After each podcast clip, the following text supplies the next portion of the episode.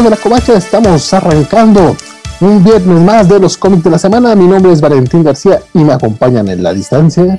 Armando Saldaña. Francisco Espinosa. Ahora sí me salió. Y, y, pues como se ha hecho una fatal costumbre, vamos a arrancar un poco recordando a las personas que nos dejaron en la semana. Estos generalmente son artistas o objetivos este, relacionados con la vida ñoña. Y pues creo que no, no, no, no, no, es sorpresa para nadie que pues, nos va a tocar este, mencionar rapidote al buen Joaquín Salvador Lavado Quino, la gran mayoría de Mafalda, quien como mencionábamos ayer en el programa especial que le dedicamos, que se han visto una vez que terminamos este programa, lo pueden de YouTube, este, pues tuvo 54 años de, de carrera artística y al parecer le molestaba un poco que recordábamos a Mafalda más que otra cosa, pero pues también, como, como dijo Francisco en su, ayer, este, pues quién le manda a hacer su, su obra, su obra maestra antes de todo lo demás. si quieren agregar un poquito, mencionar que de digo, nosotros ayer nos, nos descosimos un poco, Armando, no sé si, de hecho no sé eh, qué tanto te, te, gusta a ti Kino o Mafalda o si No, no, no, ya, ya, ya se, ya dijeron ayer lo suficiente. Adelante.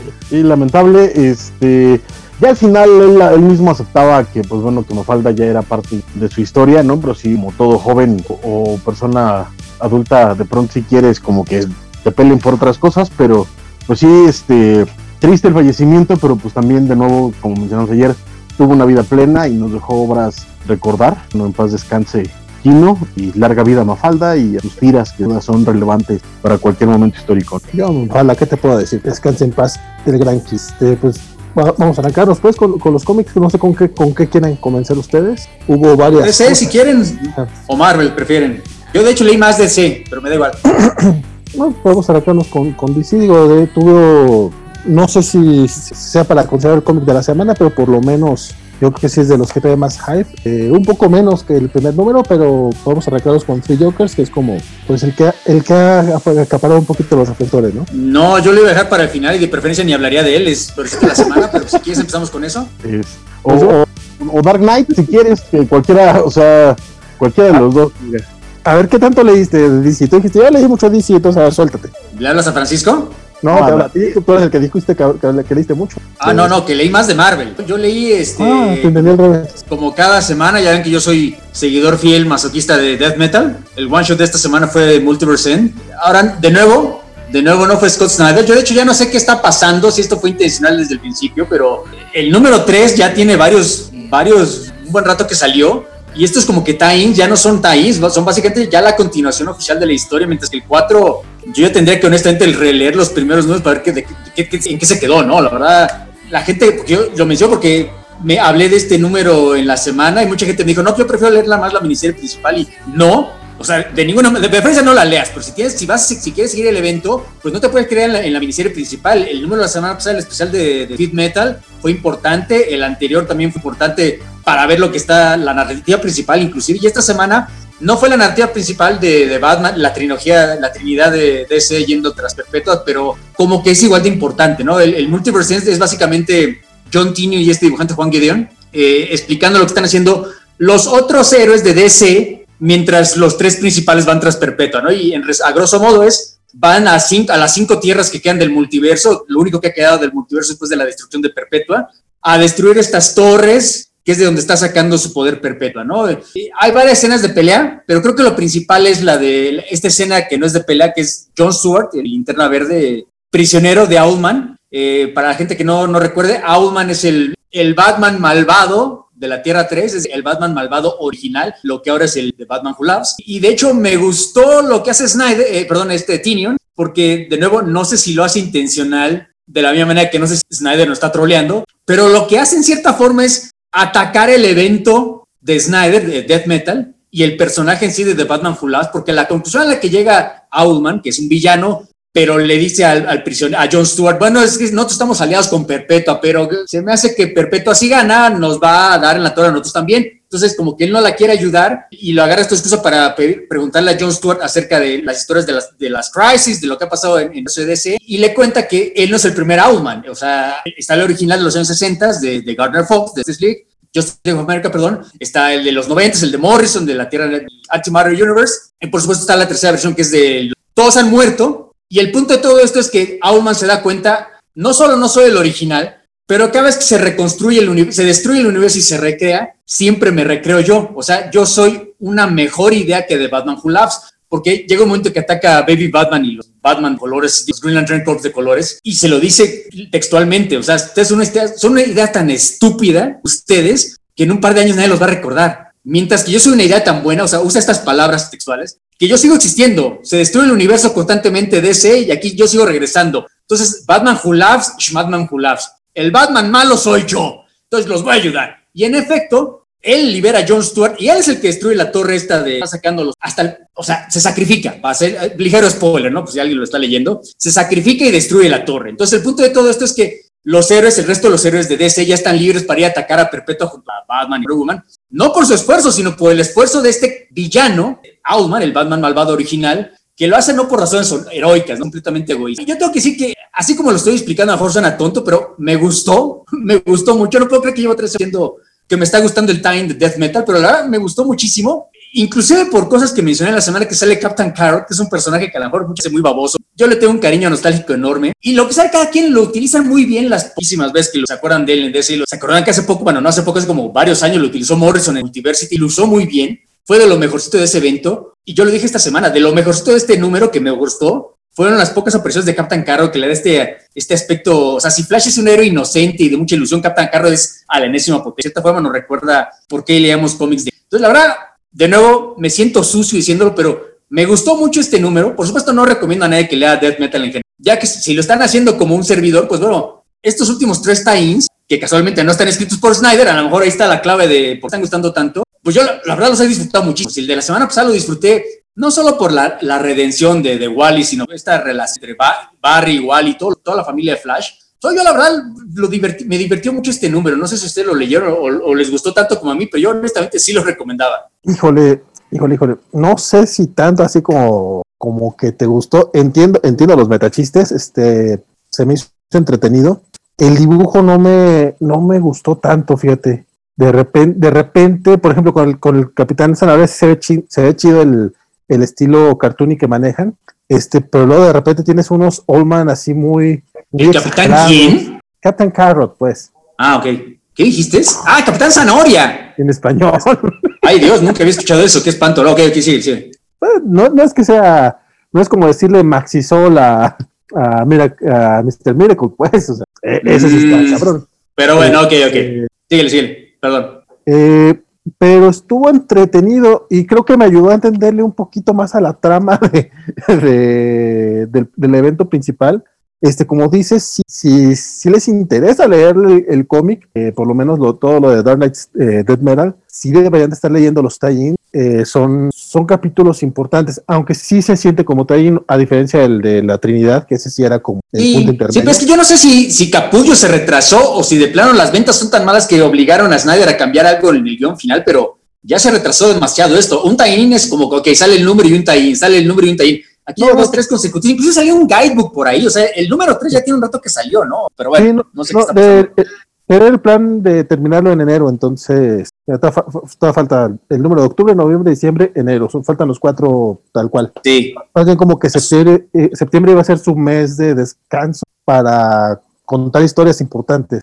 Este, a mí particularmente me gustó mucho la inclusión del Baby Batman, que lo vimos en justamente en el especial este de, ¿cómo se llama? Legends of the Dark Knight. Sí. Eh, fue el que escribió Morrison, que se, eh, a, mí sí me divirtió, a ustedes se les hizo más tonto que a mí, digo, no digo que no fuera tonto nada más, no sabía que iban a seguir utilizando como una sorpresa. Es... Bueno, pero lo usan muy brevemente, no es como Robin King, ¿no? Aquí lo usan casi, casi como comedy relief. o sea, de hecho, ligero spoiler, lo matan luego, luego. pero, pero también te, te manejan al, al, Batman, que es este todo, este, todo este berrinchudo y así como un bebecito. A mí me gustó mucho. Este, sí me, sí me reí, no sé si esa era la intención de, del escritor este Tinian, pero por lo menos se, se, siente mucho más libre aquí que lo que está haciendo en Joker Barker. No sé si Cisco también te sacrificaste, compa. Fíjate que no me sacrifiqué porque la verdad es que lo disfruté mucho, tengo que decirlo, este, por ahí de la página 10 sí estaba yo de me estoy sintiendo sucio, ¿por qué me está gustando esto? Pero eh, me gustó, la verdad es que incluso me pareció hasta emocionante, fíjate, ¿quién diablos lo diría? Está bien llevado, eh, los cortes a las distintas tierras están muy padres, los personajes están, eh, están bien caracterizados, lo cual a estas alturas del partido es raro. Este, tienes, eh, como bien mencionó Armando, las partecitas con Captain Carrot son deliciosas, sobre todo por el contraste que tiene eh, con Guy Gardner, porque al genio de Tinion se le ocurrió tener juntos a Guy Gardner con, Captain Carrot, es una delicia. este, eh, la idea esta de, de, de Owlman me encantó, tanto el metacomentario como la caracterización me gustó mucho, porque pues parte de la idea es que van a tratar de, enfrentarse al Crime Syndicate, a la Tierra 3, pues en la Tierra 3 el mal siempre va a triunfar. Entonces, obviamente no podían triunfar sin, sin Owlman. Y además, de nuevo, esta idea de que a final de cuentas es, es, es la versión malvada, es el, Dark Mirror, pero sigue siendo Batman el papel tras. Y este, en fin, o sea, todas las distintas tierras con sus eh, conflictos que van teniendo, eh, los, los pequeños momentitos en la tierra de los vampiros de este Ellsworth, de, Monchi, Kelly, eh, también son bonitos los, los momentitos de, de tu Kyle Reiner, hasta, esos me gustaron. Este, en general, en general la verdad es que igual que Armando, yo sí lo recomiendo, por lo menos a nivel lectura. Eh, me parece, me parece que levanta bastante este evento y sobre todo eso, ¿no? A, a, mí sí me queda ya claro después de los metacomentarios de esta, en este one shot, que esto es puro pito, o sea, ya no hay más, ¿no? Esto es, esto es eh, eh, una de Batman, pero a nivel eh, ya fársico incluso, diciendo, ah, quieren un Batman que puede con todo, vamos a darles un Batman que, pero llevado al, absurdo y eso me, pues me divierte, la verdad, o sea, ya, ya digamos que, eh, un poquito por otro lado, me pasó lo mismo cuando estaba viendo Matrix Revolution, que durante toda la primera parte estaba yo de qué diablos estoy viendo y a partir del momento de la pelea de Neo con los, con los agentes, mira, apagué el cerebro y disfruté esa película como pocas cosas en la vida, lo mismo me está pasando con yo ya ya apagué la, la, parte crítica de mi cerebro y, este número lo, lo, lo, disfruté mucho, la verdad. Sí, sí, de tonto decirlo de esa manera, ¿no? Hasta insultante, pero yo estoy de acuerdo, si, si, si desactivas el cerebro, creo que es muy divertido este evento ya, por lo menos estos números que no hemos, que no ha escrito Snyder, no los números principales, pero yo los, ahí los he disfrutado mucho. Y ya nada más para terminar, esto que mencionas del dibujo de Juan Gideon, estoy de acuerdo que hay, hay, ciertos paneles en que se ve un poco scratchy, sobre todo en, los de Ausman, estoy de acuerdo, pero a mí en realidad me gustó, me gustó el dibujo, creo que es muy apropiado para la historia. No sé, no es exactamente cartoony, pero tampoco es línea clara, es como scratch, una mezcla rara, pero funciona. O sea, yo, yo la verdad no recuerdo qué otra cosa dibujaba este Juan Gideon. De hecho, no lo conozco, pero la verdad me gustó el trabajo. Esta, esta, mezcla entre, entre el primer eh, Dog Monkey y Ted McKeever a mí me gustó mucho y creo que le da, le da todo el, toda, la, toda la atmósfera que necesita, además, porque eh, sí le da como un cierto aire de, de verdadera eh, peligrosidad, ¿no? Que es algo que a mí me faltaba, sobre todo en los números de Snyder, en los que la verdad es que las partes de acción me daban igual, la neta y aquí no, aquí me, sí me emocionó panel a panel, este sí me iba llevando la acción y los momentitos íntimos, estos paneles cuando tienen amarrado a Jon Stewart, los acercamientos al rostro, etcétera, la forma en la que dibuja la, la, luz y la sombra. Me gustó mucho, la verdad. A mí, yo la verdad es que no tengo un pero para este número. sí, yo la verdad no sé si vengan más tie-ins o, ya, ahora sí ya viene el número 4 y asumo que ya ahora sí ya llevamos final a la recta, pero si llegara otro tie-in, yo por mí hasta yo creo que mejor que yo creo que esta me va a dar hueva regresar al número 4 y otra vez a la de Snyder. Más son tres números. Uno parecería que ya lo principal ya, ya se resolvió, ya solo falta, bueno, derrotar a Perpetua, que es lo principal, pero si van a ser tres números de una sola batalla final, eso sí, no estoy seguro. No looking for to that. Sobre todo eso, tomando en cuenta que, que, eh, me acabo de enterar que esto va a seguir hasta enero, si esta capacidad mía de apagar el cerebro llegue hasta tanto. Yo dije, ah, mira, ya en el 4 se va a acabar esta madre. Aparentemente no. Entonces, eh, pues mira, disfruté este número, disfruté el anterior, incluso el, el, este otro tie-in que debería de haber sido el 3.5 de Snyder. Eh, no, no, molestó para nada. Este, entonces, pues mira, de, los primeros números donde sí estaba yo muy quejoso ahorita, qué diferencia. Sí, qué diferencia, la verdad estoy de acuerdo. O sea, sigo sin recomendar el evento en general, ¿no? Pero estos últimos tres números, la verdad, sobre todo leyendo los gratis, han sido muy entretenidos. Muy correcto, sí. Pues mira, a lo mejor les ayuda a, ya ver lo de Snyder como, lo que es el troleo y, a, lo mejor hasta los disfrutan. Pues es que ya lo habíamos visto así y aún así no era tan disfrutable como esto, pero bueno, ojalá mantengamos el corazón, la esperanza abierta, mantengamos la ilusión. Eh, bueno, eh, ya rápido, también salió el, el, Hellblazer, el número 10, eh, esta serie que yo sigo diciendo es quizá la mejor versión de John Constantine desde la época de Vértigo original. Esta versión que ya sabemos, ya está cancelada. Estamos en el número 10, este que salió antier, y acaba en el número 12. Yo he visto muchas personas que siguen pensando que no, no, si, si compramos el trade y compramos el cómic, a lo mejor rescatamos el cómic. Pues mira, no, lo voy a decir que no, porque no conozco la, la, política de DC, pero no creo. Yo ya estoy asumiendo que esto ya se canceló.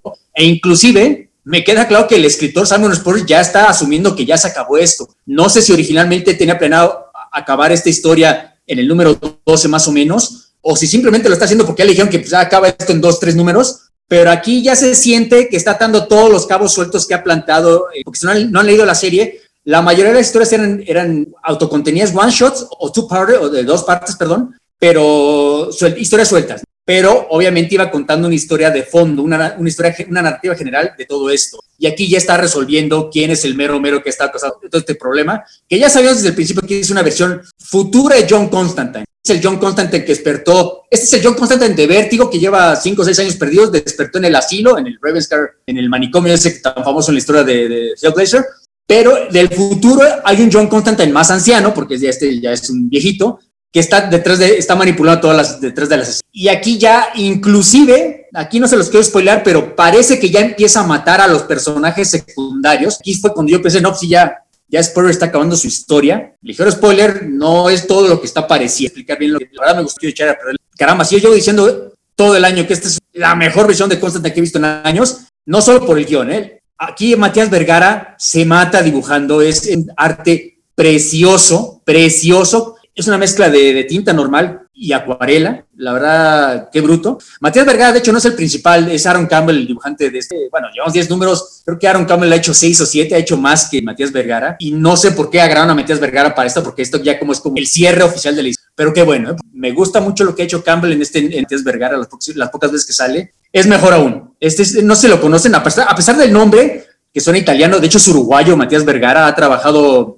muy calladamente. Hizo American Vampire hace mucho, hace rato con Scott Snyder, el segundo volumen, sobre todo los primeros arcos. Trabajó con Albuquerque, ha trabajado con el mismo Spurrier en Coda uh, para Boom. Uh, es un gran dibujante y la verdad, caramba, hasta se siente tonto recomendando una serie que va a acabar en, dos números, en dos meses, pero caramba, si pueden, bueno, espérense al trade, al recopilado. Yo, asumo que va a salir uno con los 12 números. Habrá uno con 6 y 6, pero espérense al que trae toda la, todo el arco, toda la serie. Si son fans de Constantine y aún si no lo son, si recuerdan los títulos de Vértigo de los 90 y todo, pues, caramba, este, este título de Hellblazer era, era la Coca-Cola en el desierto. Lástima que tan bueno fue que ya no lo alcancé. Sí, yo no, no, no llegué a, pero sí pretendo ponerme al día antes de que acabe. Y recordar también nada más que, que si sacan un recopilado completo también tendrá que incluir el, el one shot de, de esa, cuando lanzaron The Dreaming, que fue un one shot que presentó esta serie y precisamente presentó como conflicto principal. Entonces, la verdad es que si logran sacar un, un deluxe con estos 13 comiquitos, la verdad es que valdrá muchísimo. Sí, pero no solo la historia, sino los dos dibujantes han sido muy buenos, entonces en tamaño un poquito más grande de luz, sí, vale la pena. ¿Cuánto va a costar? Sí, me apuntaba. Creo que Valentín no es de Hellblazer, ¿verdad? Eh, no lo he leído. Eh, bueno, ya pasamos a tu cómic favorito de la semana, Batman Free Jokers. Este, wow. No, pues lo dejamos, lo dejamos al final para DC. Ah, perfecto, perfecto, sí, sí. Este, Francisco, tú leíste Wonder Woman, si no estoy mal. Sí, ya, ya vamos en el quinto número de Mariko Tamaki, en el 763. Este, yo ya aquí ya me bajo de este barco, la neta, ya no da para más. Eh, sobre todo, eh, mi, mi, uno de mis graves problemas es que eh, te venden los primeros dos números con arte de Michael Janin y de pronto tienes de Carlo Barbier bastante importante. Además de que la historia no, para mí no, no llegó a ningún lado, no terminó exploración de Wonder Woman. En este número, eh, como les he ido contando cada quincena, este, vamos viendo eh, esta historia de la ahora supuesta hija de Maxwell Lord que los poderes y ya es el enfrentamiento final en el que llegan Wonder Woman con Maxwell Lord a enfrentarse a, a, a esta niña que se hace llamar Liar Liar y es la cosa más anticlimática que le hizo Empire.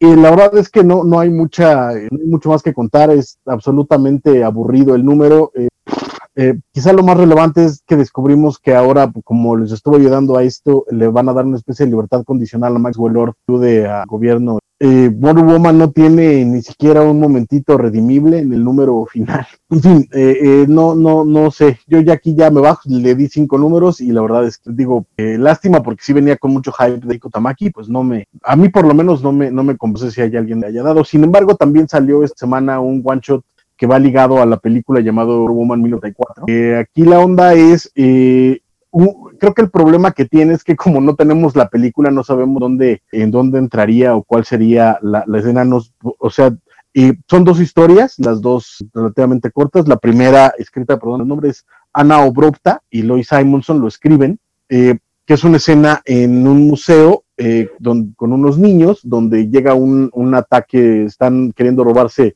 un diamante y pues Wonder Woman lo, trata de detener, pero de pronto ves a, esta chica que va a ser chita, este, etcétera, y, bueno, viene con arte de Brett Blevins, que es un Brett Blevins ya no tan brillante como sus mejores momentos, pero que a mí me, gusta, y una segunda historia eh, escrita por Steve Pugh y dibujada por Margaret Sauvage, que creo que el arte también es, es redimible. Tal vez no, no sea el mejor cómic del planeta, pero después del Wonder Woman regular, la verdad, bastante rescatable. Sobre todo quizá porque yo, yo traía ganas de leer algo bueno de, Wonder Woman después de, de The Earth, muchas ganas de leer más del personaje y llegué al Mariko Tamaki con esperanzas. Entonces este número pues no está mal, la verdad es que yo no recomiendo que lo compren, no es un poquito más caro, entonces, eh, pero no está mal, tampoco no lectura perdida, pero es enorme. Pero me gustó mucho el trabajo de Brad Blevins en particular y, de, y del de Margaret Savage, que la verdad es que me... No, Margaret Savage es muy buena.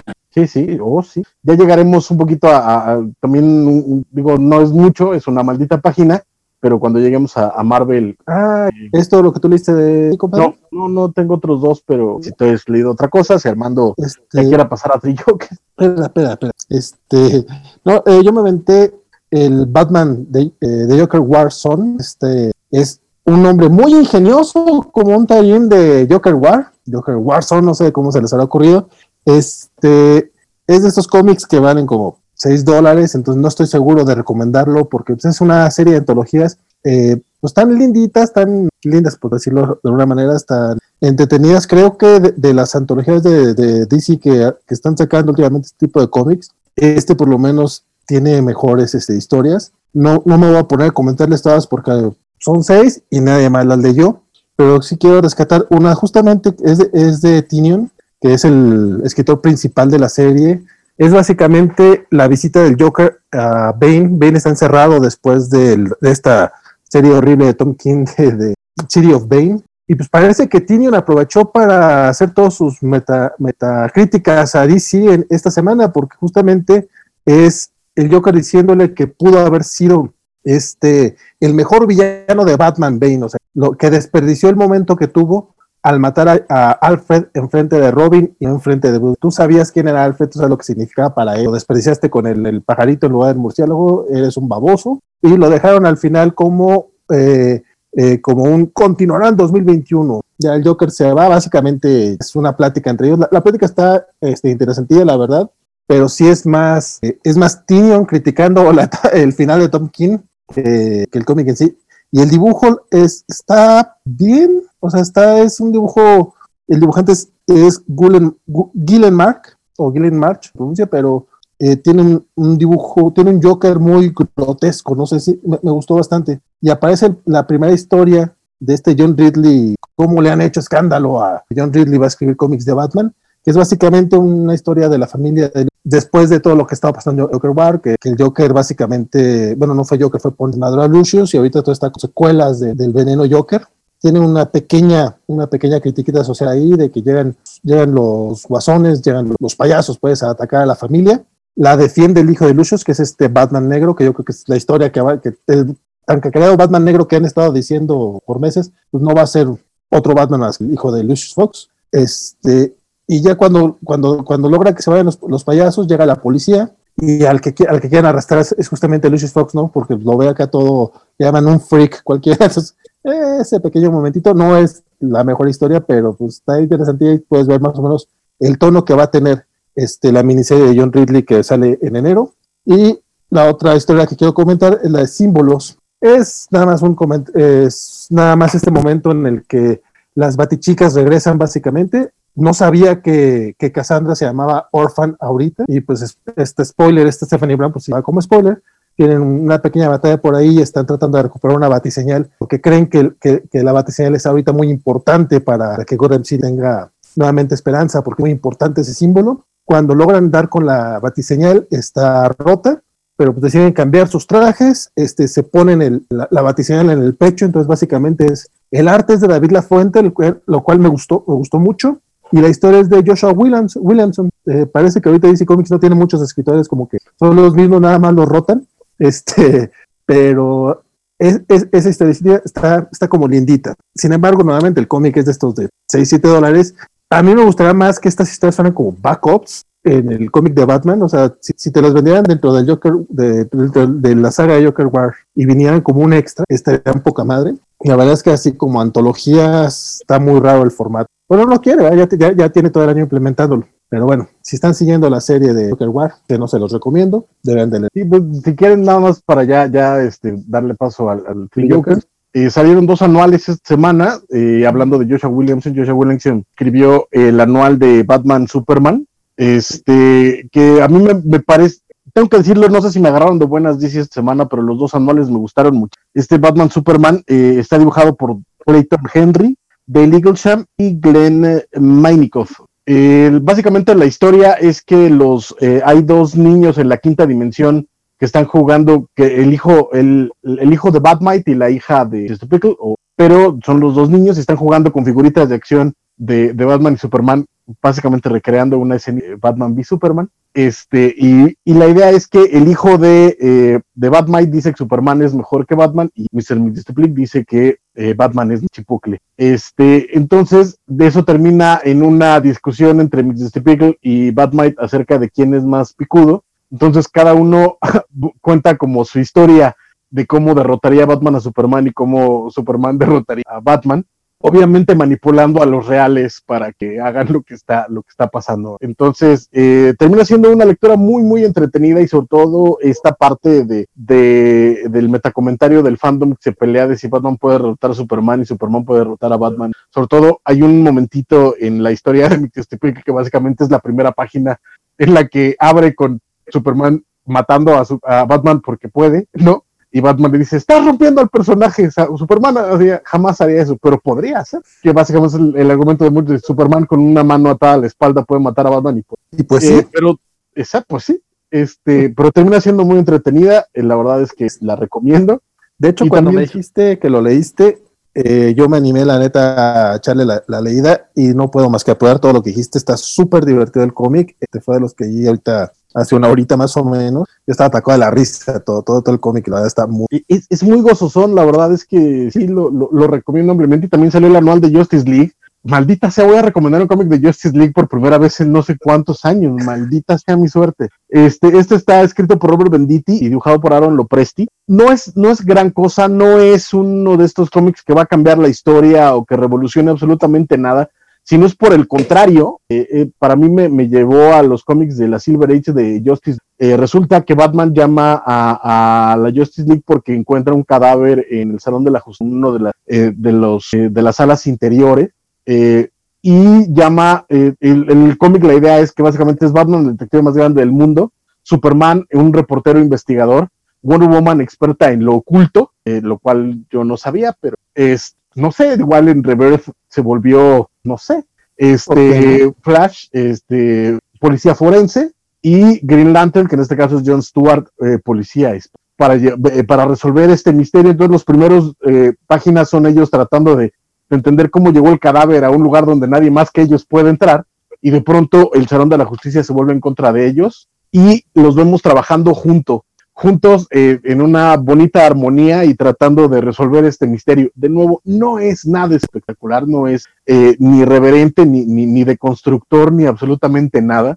Pero por primera vez en muchísimo, muchísimo, muchísimo, muchísimo, mucho tiempo leí un Batman, un Superman, una Wonder Woman, un Flash y un Green Lantern como los que yo recordaba, incluso siendo John Stewart y no Hal Jordan, es que me, me, me derritió el corazón, página tras página, lo disfruté muchísimo no, de nuevo, eh, eh, tal vez no, no sea para mucha gente que más bien está esperando este tipo de cómics profundos, serios y dados al, tremendismo como el que vamos a comentar a continuación, pero en esta, eh, en esta idea de mis superhéroes de la Silver Age que funcionan juntos, me gusta. No lo he leído, pero me suena que le voy a echar un ojito. Recomiéndolo. Sí, sí, te, te escuché muy emocionado.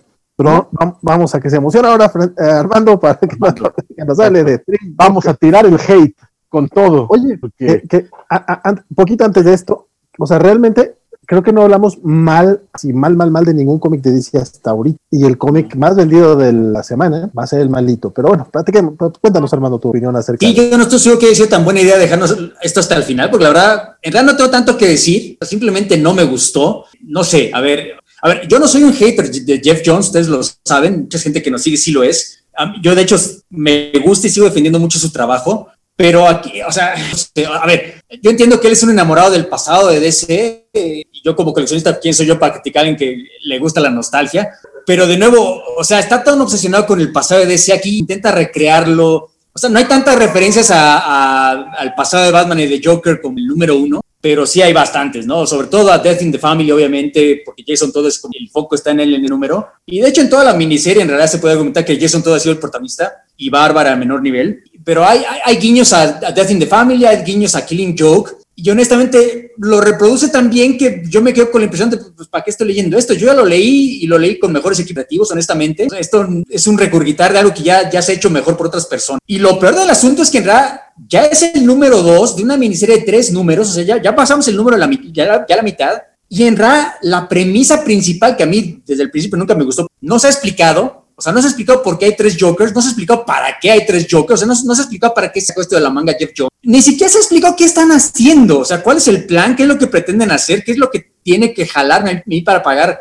Bueno, si lo estuviera pagando, porque por supuesto cuesta más que un número normal. O sea, ¿qué posible razón tendría alguien para, para leer esto? O sea, el dibujo es Favo, que es bueno, bien su trabajo, aunque aquí, como es tan parecido en cierta forma a lo que sea Bolan en el Killing Joke, pues sí, no compararlo y pues obviamente acaba perdiendo Jason Favo, que seamos Entonces, la verdad, o sea, yo sí intento cuando algo no me gusta encontrar algo bueno para no, no me acusen de hater tan desastre. No hay nada de este cómic que me gusta. O sea, si el lunes yo le dije, bueno, pues a ver, a, ver qué va a ser en los siguientes números, no, ya se va a acabar, ya, ya viene un número más y ah, es que para caramba, como escritor hay una fórmula de tres actos. En el segundo acto caramba, pones el conflicto, en el tercero es la resolución. Si el plan de Jeff Jones es al final, en el siguiente número, explicaros por qué hay tres Jokers, explicaros por qué teníamos que estar leyendo esto, explicaros el plan de los Jokers y por supuesto el conflicto final, pues va a ser una miniserie muy desequilibrada, que por sí no empieza muy bien como para que todo te valiera la pena, pues vamos a ver qué va a ser en el. De nuevo, seguramente voy a leer el número 3 cuando salga para venirlo aquí a... Pero no lo recomiendo para nada, de lo peorcito que le... Caramba, así de...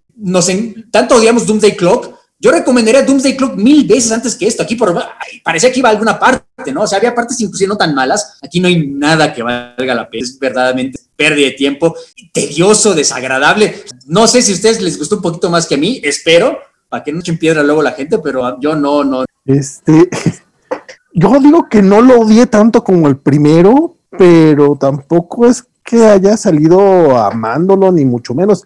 El primero, cuando hablamos de él el, mes pasado, yo solo había leído como 10 páginas, no lo había terminado. Ya me lo, me, lo chuté, obviamente. Este, ya, ya leí este y la verdad, eh, yo lo que estoy entendiendo, a lo mejor leí mal y ustedes me explicar y guiar mejor. El plan de los Jokers es crear más Jokers, como que siempre ha habido muchos Jokers, nada más que ahorita solo estamos viendo estos tres. No dicen por qué, pero digo, evidentemente lo que sí te dice tal cual es que a Jason lo quieren convertir en uno, que dicen, ahora le toca a Jason ser el, el, Joker definitivo, digo que también ya es algo que ya hemos visto antes, o sea, no es que un Robin se convierta en el Joker, no es como algo novedoso.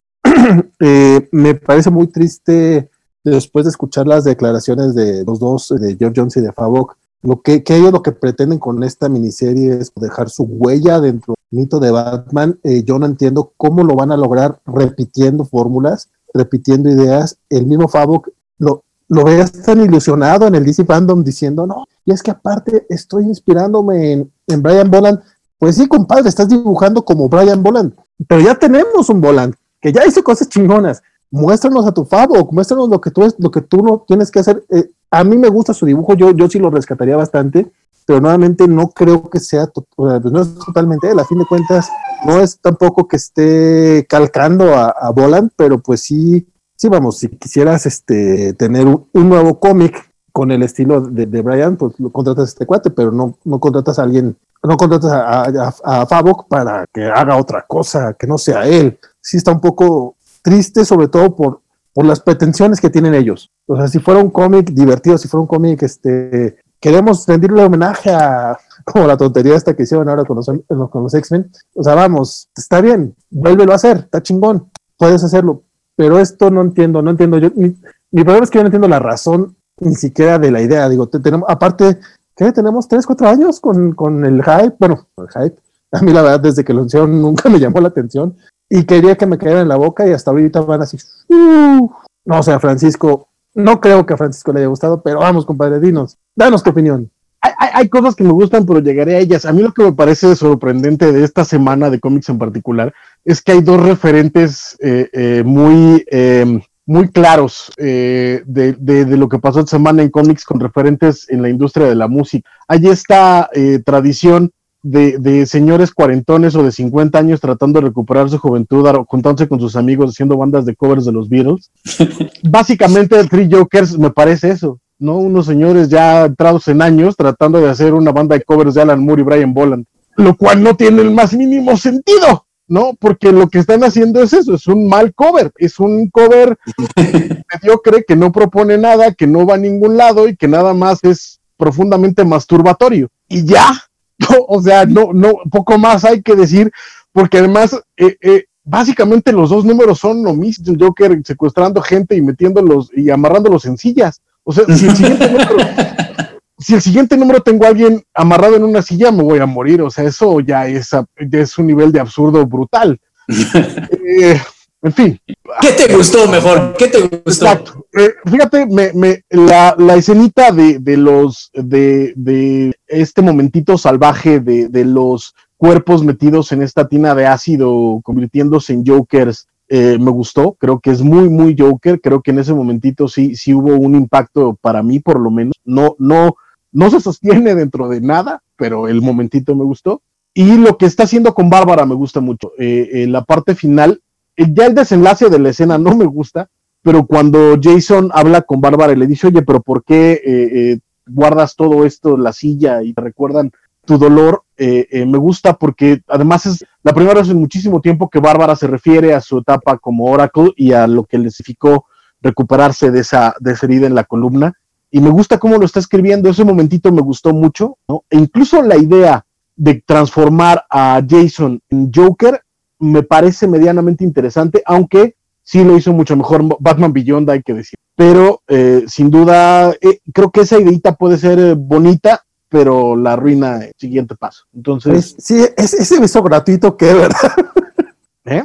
El beso gratuito de Bárbara. Exacto, sí, no, eso, eso, mira, Porque evidentemente. Bueno, pobre Jason, denle chance. A ustedes les cae mal, pero bueno, caramba, que reciba un poco de Bárbara, está bien. No, de hecho, sí estoy de acuerdo. Creo que es interesante, ¿no? Que sí te menciona, Bárbara creció, o sea, manejó mejor su trauma después del desastre con el Joker, son todo, y Jason, y se explican básicamente, ¿no? Pues no sabías que estabas vivo, tú te reconstruyes solo, mientras que yo estaba con mi papá, yo tuve a Bruce, me ayudaron, tuve gente a mi alrededor, tuve una familia, tú estabas jodidamente solo, ¿no? Ese es un bonito detalle, es cierto, pero creo que si eso es lo rescatable de la serie, pues caramba, eso pudo haber sido una backup story de cinco paginitas al final de un número especial de Batman y a todos nos habría gustado, ¿no? Hay, hay una. De ninguna manera gastas 15 dólares por eso. Hay un comparativo en, eh, en esta.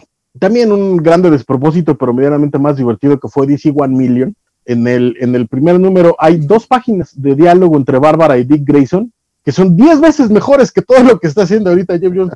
Pero ese momentito, insisto, me gustó, ¿no? Como bien menciona Armando, es, eh, o sea, much to do about nothing, pero es algo, ¿no? Alguito. Sí. O rescatarle algo, ¿no?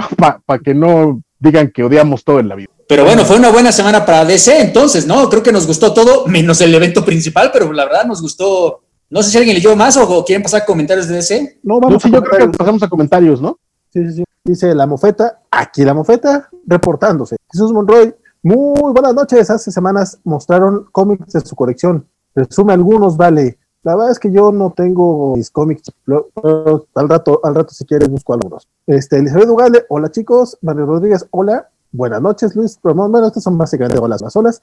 Y dice Elizabeth Ugalde, este, pero Armando, eh, si no quieres hablar de Mafalda, se refiere a ella, dice, sí puedes decir que hoy cumple 70 años Peanuts. No sé, ¿te gusta Peanuts? Sí, no, lo que pasa es que yo, Hace un par de años, cuando fue el 65 aniversario, de broma, mencioné que bueno que todo el mundo está celebrando, hay que recordar el 2 de octubre, porque empezó Peanuts. todo el mundo se echó encima. Entonces, desde entonces procuro no, no hablar de Peanuts. Descansa en paz la gente de Tlatelolco, pero sí, hoy es el. Yo lo recuerdo por Peanuts, yo lo sé. Gracias, Vanessa.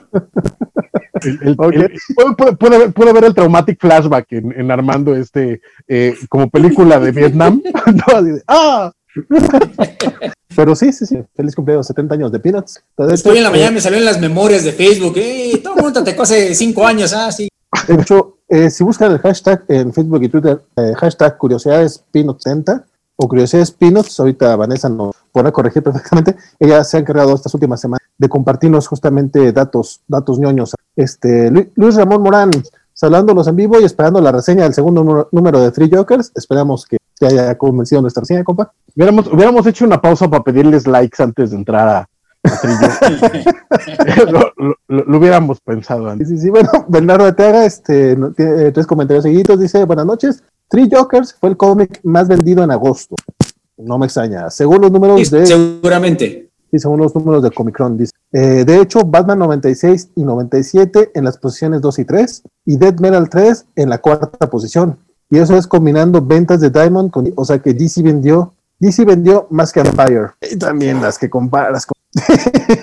Pero sí, o sea, Marvel le pateaba el trasero horrible. Eh, Ricardo Maximiliano Martínez dice: Three Jokers ya va en el número 2 de 3 y sigue sin pasar realmente nada. No arregla nada de lo que deja para después, como, eh, no, no, no deja nada, lo deja todo para después, como Rebirth, The Button o Doomsday Clock. Eh, ya estoy oliendo que eso va a pasar en esa historia y va a ser triste porque desde hace años lleva- llevamos esperando que nos resuelva los tres Jokers y pues nada. nada. Eh, por cierto, ¿qué dijo, ¿qué dijo Armando para que HBO le mandara su cuadrito y qué había en la cajita negra? Chan, chan, chan. ¿Qué había en la cajita negra? ¿Cuál cajita negra? La cajita no la vi, lo que vi fue tu. ¿Cuál tu- cajita negra? No, no sé, esa no la vi. Yo, yo, yo vi su cuadro, yo vi su, su bonito cuadro. Oye, sí, eso es todo muy coquetón, ¿eh? Sí, la neta. ¿Qué fue lo que dijiste? Pues nomás pasaste tu reseña, ¿no? Sí, nada más era retrato ¿no? que dibujé, ¿no? Pues, no, sí, bueno, la reseña que fue el post original y cada semana yo iba poniendo comentarios, les gustaban, porque, que bueno, porque de hecho no siempre estaba haciendo comentarios positivos, pero bueno, no me quejo. Muchas gracias. No creo que nos estén escuchando, pero muchas gracias, HBO. Alfredo Rocha, Deberían, buenas deberían noches. escucharnos, deberían escuchar. Dice Alfredo Rocha, buenas noches. Y ya le dio el like. Así que todos los demás, así como Alfredo Rocha, denle like, aprovechen ahorita que estamos en los comentarios. Se los agradeceremos mucho. Púchenle al bote. Bernardo dice, Hellraiser es una belleza, top del año sin dudas. Y Legend of Superheroes 9, Ah, maldita sea, se me olvidó esa porquería. el cierre de la... No, yo intencionalmente no lo leí. Asumí que lo ibas a hacer tú. Hiciste, hiciste bien, hiciste bien otra vez. Es, perdón de interrumpir esto nada más rápido.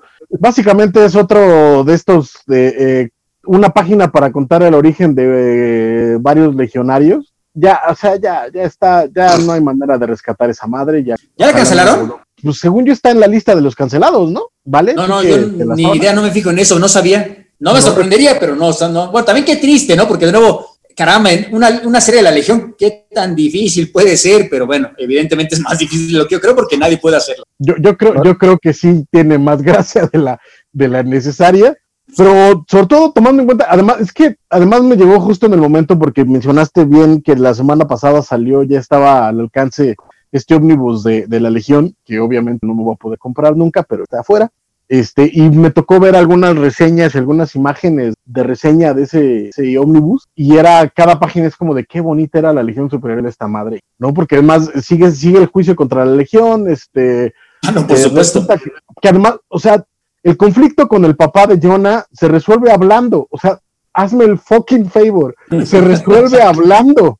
Con el bárbaro ese, Ajá, es como en la madre. O sea, no, no, no, no olviden. Ah, bueno, y al final se dan un beso Jonathan Kent e Imra Ardin y ya. Ok, de hecho sí preguntaba eh, Bernardo. go Jonathan. Sí, sí, si no, además Imra, Imra. uh. Lástima, ¿no? Porque la portada estaba bonita. Ya es que eran como que distintos cómics para de cada uno de los legionarios individuales. Estaba bonita la idea, pero ni aún Es, así lo- me es lo mejor. animar. Es lo mejor. Y los artistas, la neta, o sea, si de pronto tienes una página de Mitch Gerards, tienes este, etcétera, la verdad, tienes una página de Arthur Adams, por Dios. Eh, o sea, si, hay- si hay por donde, el problema es que, pues no, Brian Michael Bendis no da para mucho y el título ya, ya. No, qué triste. Bueno, pues qué bueno que sí lo leíste porque decía Bernardo. Ah, perdón, hay una, hay una página de Mike Grell, o sea, y Mike Grell en forma, entonces, pero mira, ya, olvídenlo, ya, adiós. Eh, sí preguntaba él que si, que si nadie se había sacrificado, que si solo él leyó el cierre de la espectacular y trepidante saga de porque Lo siento. Quería, quería el ran de costumbre y pues ya.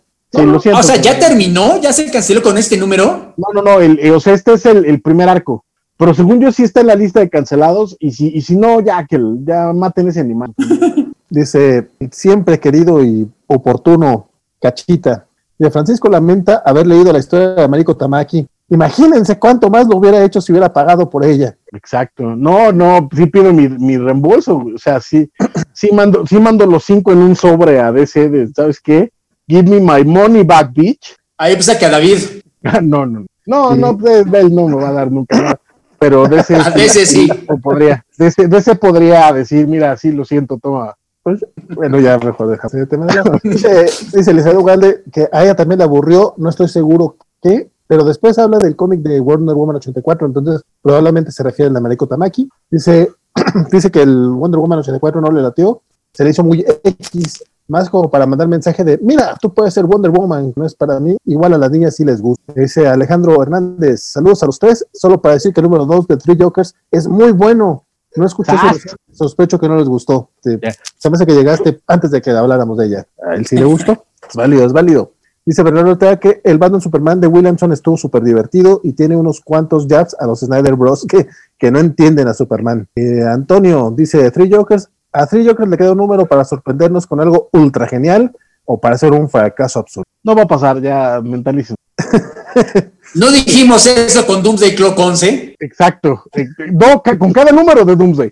O sea, incluso hasta los buenos decíamos, el siguiente se va a poner buenísimo y no. No. Dice, Pero bueno, dice, dice Vanessa que a ella sí le gusta muchísimo el arte de Favok y cree que la historia no tiene sentido. Odió el beso de Bárbara y Jason, pero le gustó mucho ver a Batman deduciendo así de mal le han dado Batman que agradezco que es. ¿Qué dedujo, Bat? Este, dice, dice Antonio. eh, Armando, lo peor es que ni siquiera respetan lo que es lo que fue escrito hace años, lo modificó a su manera. Se corte, no sé si se refiere, creo que al Three Jokers.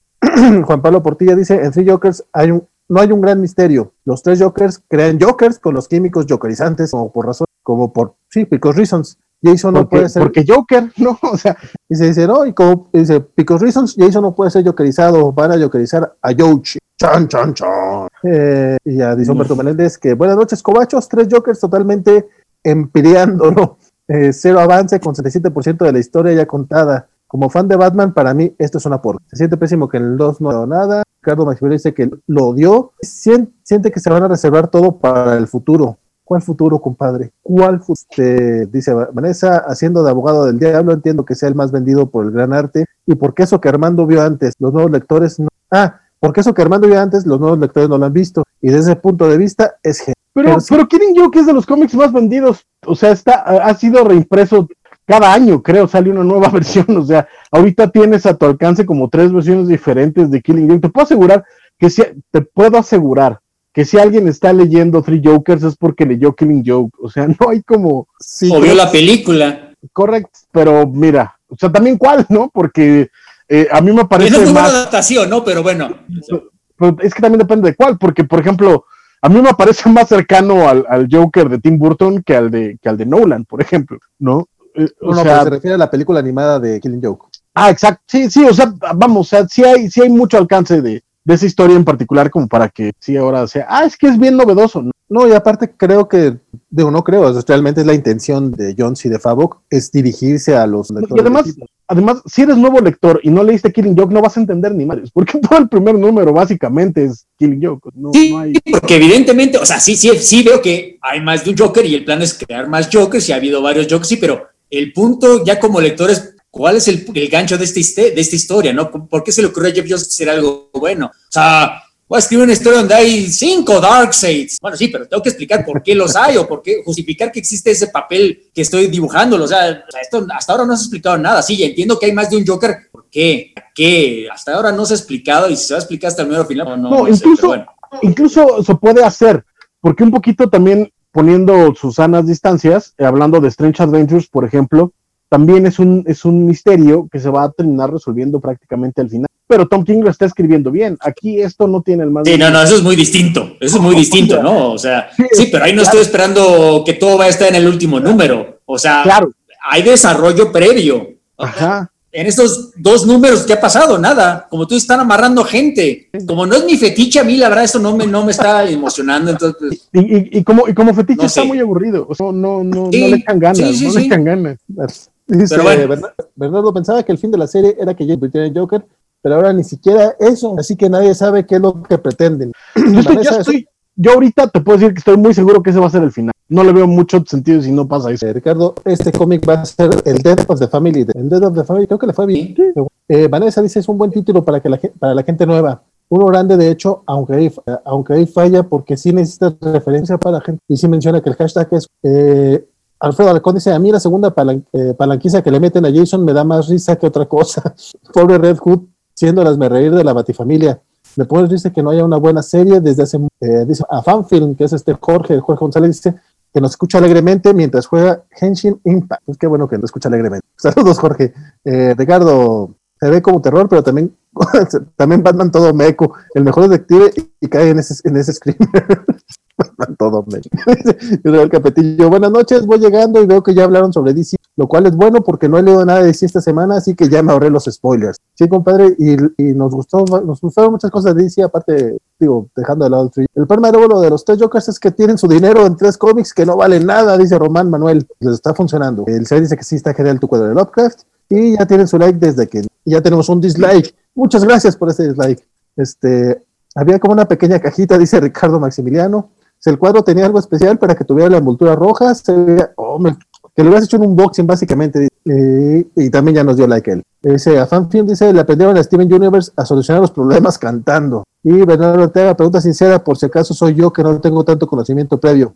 ¿Por qué tanta gente odió el beso entre Bárbara y Jason? Es que está fuera de personaje, más bien es que está como gratuito, ¿no? Sí, nomás porque está encuerado, o sea, no hay muchas, no hay muchas razones, porque además están hablando de otras cosas, ¿sabes? Es como un momento mucho más eh, cercano al trauma y, de pronto se y además, o sea, la relación de Bárbara con Dick, este, Jason en general no A mí no es que me caiga mal, digo, no, no me gusta que haya regresado, pero ahora que está. Sí, no, a mí me, a mí me, me cae bien. El, el, original me cae bien. okay. Y ya nada más últimas preguntas. Este, nos, nos dicen que qué esperamos de la serie de Rorschach de Tom King y de la de Batman Catwoman, también de Tom King. ¿Tienen expectativas al respecto? Ninguno tiene expectativas. Pues no esperan nada que estén buenos y ya. Y Batman Catwoman, yo de hecho no creo leerlo. plano? Y Rorschach, a pesar que es Tom King y Jorge Fornés, estoy bastante seguro que no lo voy a leer por varias razones, entonces no sé, ustedes van a tener que... Por, por postura política de, de, por, por apoyo a Moore. Por la primera razón que no leí nada de Before Watchmen. Pero tienes la serie de Watchmen. Por Watchmen no voy a leer yo nunca. pero no es cómic. Ajá, pero tienes la, tienes la serie de Watchmen, por ejemplo, que salió muy buena. La serie de, de HBO. Ah, sí, no. La serie sí la vi, la película la vi, pero cómics de. No, no, es que no es lo mismo. Ah, no, no, no. Con eso ya podemos arrancar la acción de Marvel. Eh, no sé qué leyeron ustedes, que quieran comentar. Yo, yo de Marvel leí poco, por eso quería empezar con DC. Yo, de hecho, leí nada más dos cómics. Uno fue Immortal Hulk, este one shot de The Threshing Place que es importante porque es la primera historia de Immortal Hulk que no escribe Al Ewing. ¿Se acordan que la semana pasada inclusive el Immortal She-Hulk lo escribe él? Aunque no, no, no, no, acaba teniendo tanto que ver con la trama principal, pero bueno, el punto es que era como que el propio feudo de Al Ewing y nadie más lo estaba tocando. Y lo menciono todo esto porque al final te revelan que va a haber varios one-shots a partir de este momento escritos y dibujados por... El siguiente va a ser por Al Ewing, pero el, punto es que van a ser varios escritores, varios dibujantes. Y el de esta, el de esta semana fue de Jeff Lemire y Mike Del Mundo es, un muy, es una muy buena historia, sobre todo si no han podido leer la serie principal, y van atrasados, como, porque es una historia autocontenida, pero creo que se explica muy bien esta, el hecho de que es un cómic de horror, más que de superhéroes, que como que ha sido el particular de esta serie de... Porque esencialmente la excusa es una excusa, ¿no? Eh, se entera Bruce Banner que hay una niña se, perdida en un pueblito a mitad de la nada de, Estados Unidos, en, en, el Midwestern, y apareció un monstruo y va porque ah, yo sospecho que hay gamma. De hecho, incluso lo menciona aquí, ni siquiera los rayos gamma, sino gamma, como si gamma fuera una entidad malévola, que es algo que ya habían utilizado, se acordarán quizá de miniserie de Secret Wars de Hickman, bueno, de Planet Hulk, que gamma era como que una religión, gamma era como que un ente propio, y, lo están manejando aquí como, de nuevo, no es el diablo, no es algo tan sencillo, pero sí como algo vivo, algo malévolo, a lo que se tiene que enfrentar Bruce Banner, obviamente, ¿no? Porque obviamente llega y intenta ayudar, pero la típica confusión, lo capturan, creen que él es el, malo, y aquí, aquí es donde ocurre la parte de, de, horror, digamos. Inclusive hay detallitos, la mera transformación de Hulk, la manera en que lo dibuja Mike del Mundo, no es la típica, digamos, de Luz Ferriño de que crece y se vuelve verde, no, es, es algo realmente grotesco, monstruoso. De hecho, es una página que no se entendió qué pasa. Si lees la siguiente vez ah, es que se transformó, pero, o sea, digamos, ves cómo le salen los intestinos y el, y el cuerpo de Hulk se dobla para convertirse, conocemos, es, una, es algo monstruoso, no es algo lo que Stan Lee, Jack Kirby habían, es algo muy de este cómic de Al Ewing, es un cómic de nuevo de horror. Y record, bueno, si han leído el cómic sabrán que las varias personalidades que Peter David se sacó en los noventas, aquí no es nada más que uno sea más inteligente y uno sea más, más, más, más enojón o más simple de mente, que sí hay verdaderas diferencias, ¿no? Aquí para empezar, vemos a Hulk, al Devil Hulk, matando gente. Literalmente vemos que mata gente. Ok, los policías eran corruptos y por su culpa pasó esto a la niña, a la pobre niña, pero caramba, está matando Hulk gente. No es algo que de, ah, como cuando mataba a Wolverine a gente en los cómics de Claremont, que no queda muy claro si lo está matando o no. Aquí sí queda muy claro que está haciendo, ¿no? Y llega al laboratorio de científicos que experimentaron esta chava y la convierten en un monstruo y los va a matar. Y un científico le dice, no, no, aguanta, o sea, sí, perdón, pues es que familia y tengo hijos y le vale sombre y lo mata. Entonces, digamos, sí es un cómic que no es para superhéroes, no es de superhéroes. Inclusive, si hay lectores de largo tiempo de Hulk, yo puedo entender que se molesten de nuevo. Ya es como que un punto de no retorno pueden argumentar que es el Devil Hulk, no el Hulk normal, pero es Hulk, es Bruce Banner matando. En cierta forma es como que un Grim and Greedy, que entiendo que mucha gente ya lo agarra como punchline, pero Grim and Greedy bien manejado, no las películas del, del Snyderverse, sino bien manejado, creo que puedes hacer cosas muy interesantes. Y de nuevo, esto es un Hulk que nunca hemos visto. De nuevo, es, es muy, muy, muy bueno. Creo que Lemira agarró muy bien la idea. Lo más sorprendente para mí es que no lo escribió a Ewing y sin embargo de alguna manera agarró muy bien el, el, gist del cómic y el arte del mundo es muy bueno, ¿no? A mí yo soy, yo soy fan de del mundo desde hace mucho tiempo y la verdad aquí, wow, me recuerda porque, es más, si se fuera Bennett, bueno, ya no porque ya se va a acabar el Immortal Hulk, pero sería un muy buen guest artist de, la serie, qué, gran trabajo y de nuevo, ahora que avisan que el siguiente cómic va a ser de este, bueno, Al Ewing y Aaron Kuder, el que dibujó el Thor de la semana pasada, pues qué bueno, ¿no? Qué bueno que evidentemente se está pegando este concepto hasta el punto que están branching out, ¿no? Me queda claro que aún si se va a Ewing, pues va a, haber otros escritores y dibujantes como que jugando con la idea que, a mí me sorprende que no lo hayan utilizado, ¿no? Porque Devil Hulk es esta idea original de Jack Kirby y Stan Lee de hace 50, es que es el Hulk que sale únicamente de noche, no cuando se enoja Bruce Banner, sino de noche simplemente se convierte en este monstruo que, que tiene más connotaciones psicológicas más obvias, ¿no? Entonces, la verdad, a mí me está gustando mucho y me gustó mucho este one shot, o sea, la verdad, para empezar esta serie de one shots de Immortal Hulk, empezaron muy bien, con el pie de La juego que Francisco me agarraron con el, me agarraron de buena esta semana, excepto el de Three Jokers, me han gustado todos los cómics y he hablado de esta semana. ¿No lo leyeron?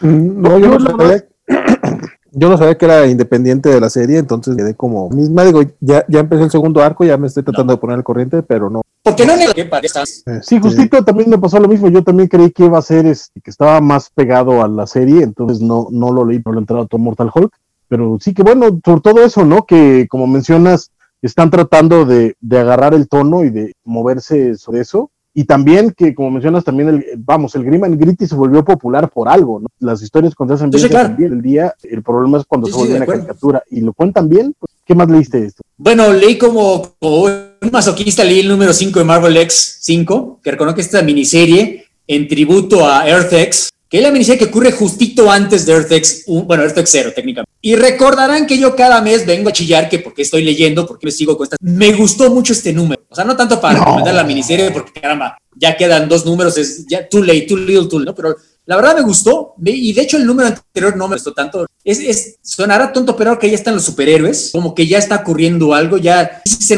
nota que es una carta de amor de no solo de Alex, inclusive de este dibujante porque curiosamente dibuja a los superhéroes con el de los 70s, de los 70s, es Captain America con el uniforme que, manejaba con Engelhardt. O sea, son tonterías, pero me gusta el, sentido. Es como, no, tristemente no es John Paul Leon, Earth X, pero aquí sí se nota que lo está, no sé si el dibujante ya lleva un año por pandemia, en este año avanzó mucho, ahora sí de plano está calcando el dibujo John Paul. Me gustó más el dibujo, me gustó la historia. Por... De hecho, tengo curiosidad de ver cómo va a acabar, porque ya quedó un solo número y aquí recordarán rápidamente, ya todo mundo se transformó en mutantes, bueno, tiene sus poderes la gente, excepto el protagonista, que es un muchacho, que es el único que no tiene poder, entonces fue a Nueva York a buscar a los superhéroes para que le ayuden, a ver qué está pasando, salvar a su familia, salvar al mundo, y por supuesto Richards y Hank Pym y Bestia y Aaron, todos los científicos lo están, oye, es que él es el único que no se transformó, entonces a lo mejor podemos encontrar algo en él para salvar a la población, ¿no? Porque recordarán si leyó en Earth que la, la, población se transformó por un expelió mal a Richard. Y entonces, Richard, por supuesto, con este sentido de culpa estoy intentando, quiero salvar a la humanidad, porque pues, esto es básicamente culpa mía.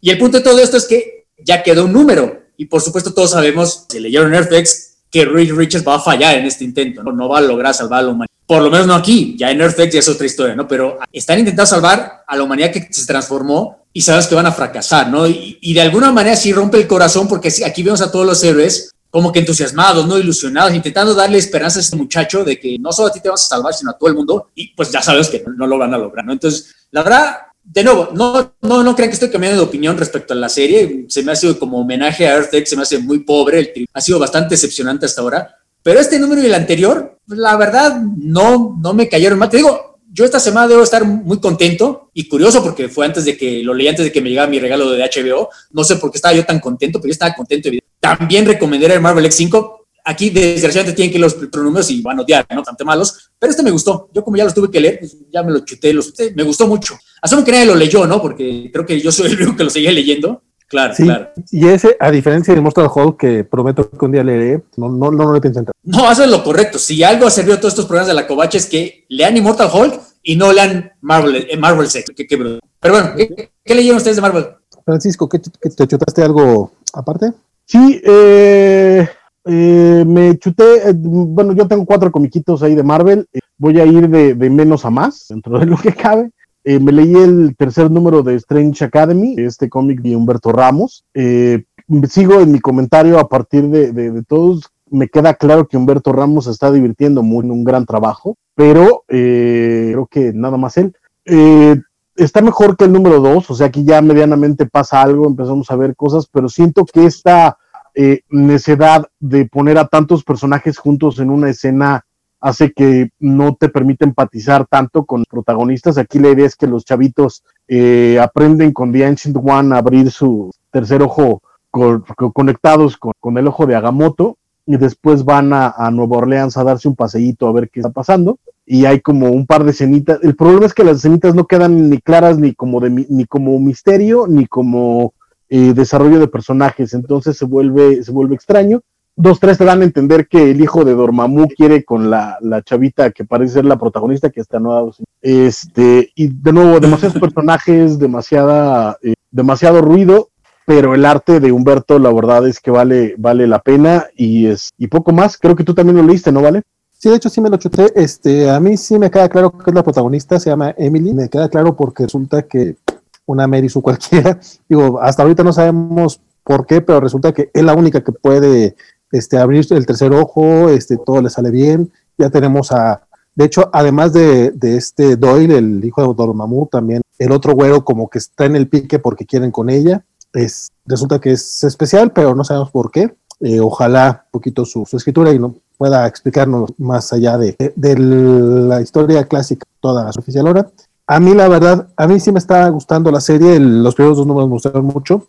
En este ya coincido contigo. Eh, es como demasiado, no solamente los personajes, sino como que la historia es muy plana. O sea, justamente estamos viendo este personaje que es importante, pero no sabemos por qué. Este, por ahí vemos que también este, la, se me fue el nombre del, personaje, pero pues este, la, la, morenasca que resulta que al parecer también es bastante poderosa porque cae ahí a una, a una vidente que, que, que encuentran en, la tienda del museo. Este, pero no, o sea, son como estos misterios, mira, que, que esto que, viene a futuro va a estar muy padre. Pero son, son misterios sobre personajes que no te, que no te importan. Ese es Exacto. el grave. Sí, hasta ahorita ninguno, ninguno me ha resultado entrañable. Está, está, está triste yo, porque yo le, yo le, recomendaría a Scotty Young con todo lo que puede ser criticable que se vaya a dar un clavado a, a los primeros números de la Legión Superhéroes de, de Mark Wade que también tenía el problema que eran muchísimos personajes, pero cada número de los primeros se enfocaba en uno de los personajes y hacía que te interesaras en llevarte la, la, la, trama. Y creo que algo así podría ser muy interesante, porque aquí el problema es desde que, como te quieren meter a tantos personajes de golpe, termina sin importante por ninguno, a pesar de que hay algunos que tienen algunas características. Sí, sí, sí. sí no, la verdad es que vale. me, me resultó un poco chafón. Este, eh, me aventé el Shang-Chi 1, que de hecho fue la recomendación tuya. De... Yo, yo, dije que era el 1, ¿eh? No lo recomendé. Yo dije, salió número 1, sería bueno leer nada más. Ah, pues me, me habías dicho eso antes de leerlo, fíjate. no me eches la culpa. Está la conversación, puedo poner las capturas de patadas, dice, es un número uno, es todo lo que dije. La, la, gente sabe que yo no entiendo las cosas a la primera, a mí me tienen que explicar bien. Este, no, resulta que como número uno no, no es malo. Al principio es algo confuso, estoy casi seguro que sí necesitas este, conocer más acerca de la mitología de Shen, que evidentemente yo no conozco nada, o sea, yo del personaje leí una aparición especial que tuvo con el hombre araña en los 90, este, y creo que es todo, o sea, realmente no me gusta los artes marcialistas, Armando, o sea, no, nada, ni, ni, Iron Fist ni nada de eso, realmente no, les, no los leí. Pero Master of Kung Fu, Master of Kung Fu. Sí, sí, sí, Master of Kung Fu. Doc no. y Paul Mulassi. sí, sí, está bien, no los leí. Este, eh, y la historia empieza con eh, la, eh, de cómo crearon esta, este clan de los cinco poderes, eh, como el cuate este, el maestro del, del staff del, ¿qué sería? De los palos. no, bueno, del, no sé cómo, no, te preocupes. No sé cómo traduce staff.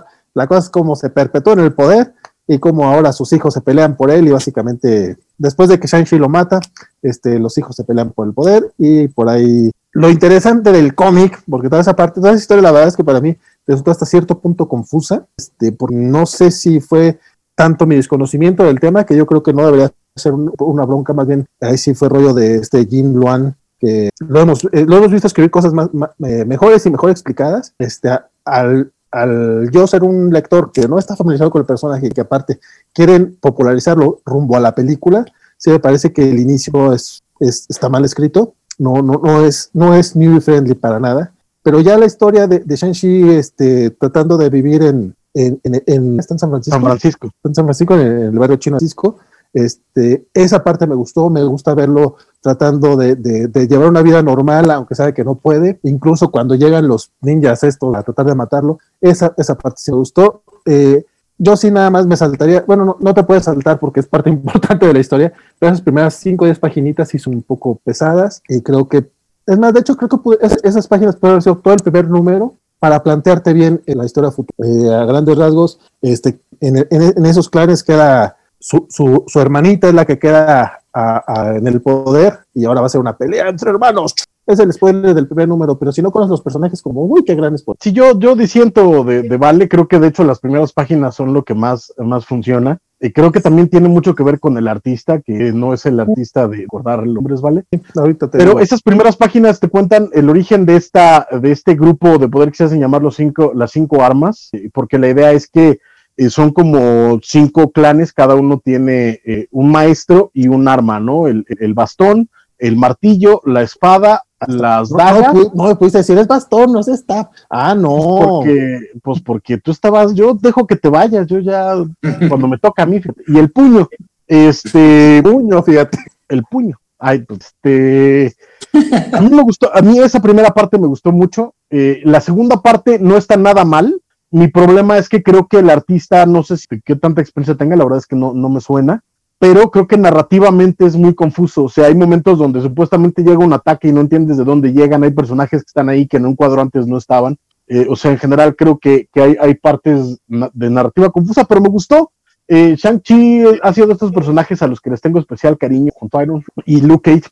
Eh, entonces. es que pues, es una lástima, ¿no? O sea, yo sin haber leído esta nueva serie, este, este número uno, yo no estoy seguro que, o sea, le entiendo que tienen que promocionarlo porque ya viene la película. De cierta forma es un personaje, yo también le tengo mucho cariño, pero de cierta forma es un personaje redundante. Por ejemplo, con la existencia de Danny con Iron Fist, ya es difícil tener otro Master of Fu, pero, pero bueno, el punto es que su éxito, como viene de los 70 que está muy de moda las artes marciales, etcétera, etcétera, hoy en día es muy difícil, no imposible reproducir eso. Y luego, por razones de copyright, que ya no tienen nada que ver con el cómic, ya no pueden decir que es el hijo de Fu Manchu. Ya no pueden decir que su hermana es Falo Sui, que bueno, si no han leído las novelas, pues bueno, sí, sí, sí saben quién es Fu Manchu, ¿no? Tienen que verlos. Pero son medio, medio payasos los, los herederos que tienen los derechos de las novelas de Zack Roman. Inclusive, Alan Moore no podía utilizar el nombre de Fu Manchu en Legion of, eh, League of Extraordinary Gentlemen. Era como que Devil Doctor. Se entendía quién era, no era bastante evidente, pero no podía usar el nombre. Y aquí menos. Marvel no, no, no, no se atreve a meter. En realidad, Shang-Chi Shang ya es un personaje que no tiene razón de ser. Qué bueno que todavía siguen intentando de alguna manera que exista, aunque lo hagan nada más por mantener la copyright viva y porque no sé. Y, luego yo honestamente cuando vi el equipo creativo, aquí se me queda claro que es por razones de que no quieren que haya apropiación cultural, a que sea un escritor chino, bueno, sí, chino, y dibujante chino, porque ellos son los únicos que pueden reproducir esa experiencia, no. O sea, entiendo la queja, por supuesto, de apropiación cultural, pero, o sea, la época de oro de Shang-Chi es obviamente la de los 70 que era Doug Muench, que escritor más blanco en el planeta no creo que exista. O sea, creo que no, no era nada. Paul Gulach, el dibujante, Jim Day, o sea, no era nada chino, sí, ok, era apropiación cultural, pero lo que sea que a quien les quedó muy bien, era, era un cómic, entiendo por qué Valentín no lo ha leído y, asumo que nadie que no está viendo lo ha leído y lo van a leer porque recomendemos, pero era un cómic muy bueno, la verdad, era un cómic maravilloso, pero de nuevo, es muy difícil reproducir por qué funcionó en nuestra época moderna. Es que eso de la apropiación cultural también es, es, algo muy delicado, ¿no? O sea, por, por, ejemplo, yo tenía esta discusión, si me permiten un minuto, yo tuve esta discusión con Agenbeck esta semana. Hoy en día Scarface, la película de Al Pacino, no podría hacerse. O sea, no, no había ningún cubano en el... O sea, empezaba por Pacino, ¿no? Escribió Oliver Stone, que se me hace que ni a Cuba ha ido, olvídate que no sea cubano. Brian De Palma la dirigió. O sea, no se podría hacer hoy en día con gente, como se hizo en ese entonces, que era puro norteamericano. Bueno, no había ningún cubano excepto Manolo. Entonces, y puedes argumentar que eso es bueno. Pero caramba, yo sí creo honestamente que el mundo sería más pobre sin Scarface, sin la actuación de esta completamente over the top de Pacino haciendo ese acento cubano, que no puedes dejar de reírte. Entonces, la verdad, yo cuando vi, ya regresando a Master of Kung Fu, yo cuando vi que esta nueva serie era por un escritor chino, un dibujante chino, o sea, le deseo todo el éxito del mundo. A lo mejor resulta callar, callarme la boca, son muy buenos escritores, muy buen dibujante, pero la verdad no tengo ganas de leer. Entonces no sé. El escritor Entiendo que Marvel le va a echar los kilos porque de no viene la película, hay que apoyar esto. Pero después de escuchar lo que me dijeron ustedes, pues me queda, ¿no? Puede mejorar, seguro, pero. el escritor es el mismo de Superman Smashes the Clan. Digo yo, sí, sí, lo conozco, sí, sí. Evidentemente Son, son géneros distintos, pero al menos lo hemos visto escribir cosas buenas. Entonces, ya veremos, ya veremos cómo le va. Entiendo tu queja. El dibujo de este Dick Ruan, me parece, este, sí estoy de acuerdo con Francisco, eh, palidece ante, ante las primeras páginas que son de Philip Tan, este, pero me gustó más la historia. O sea, yo, sí, a mí, a mí, a mí no me parece, o sea, también tuve la misma reacción que tú cuando vi los nombres. Dije, ah, mira, pues están tratando de, de redimirse después de que recordemos que hace 10 años, cuando trataron de relanzar tanto a Iron Fist como a, a Shang-Chi, se les vino el infierno encima y hubo un montón de gente quejándose, ¿cómo te atreves? Entonces tenían que resarcirse de alguna forma, pero creo que yo les di un chance porque me parece una, a, mí más que los nombres o, de dónde vengan es la calidad, ¿no? Como bien mencionas, Shang-Chi es un producto de su época, es una, es un derivado de las películas de, de Bruce Lee a final del, ¿no? De hecho, Paul Gulassi estaba dibujando a Bruce, ¿no?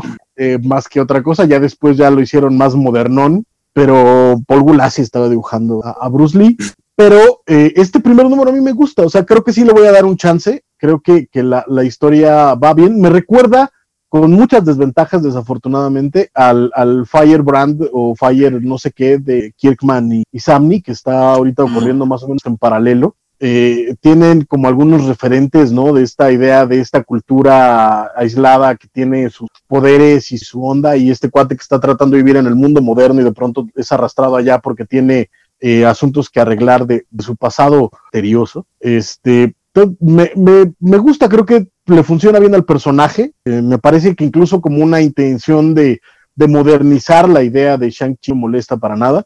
Habrá que ver a dónde va, ¿no?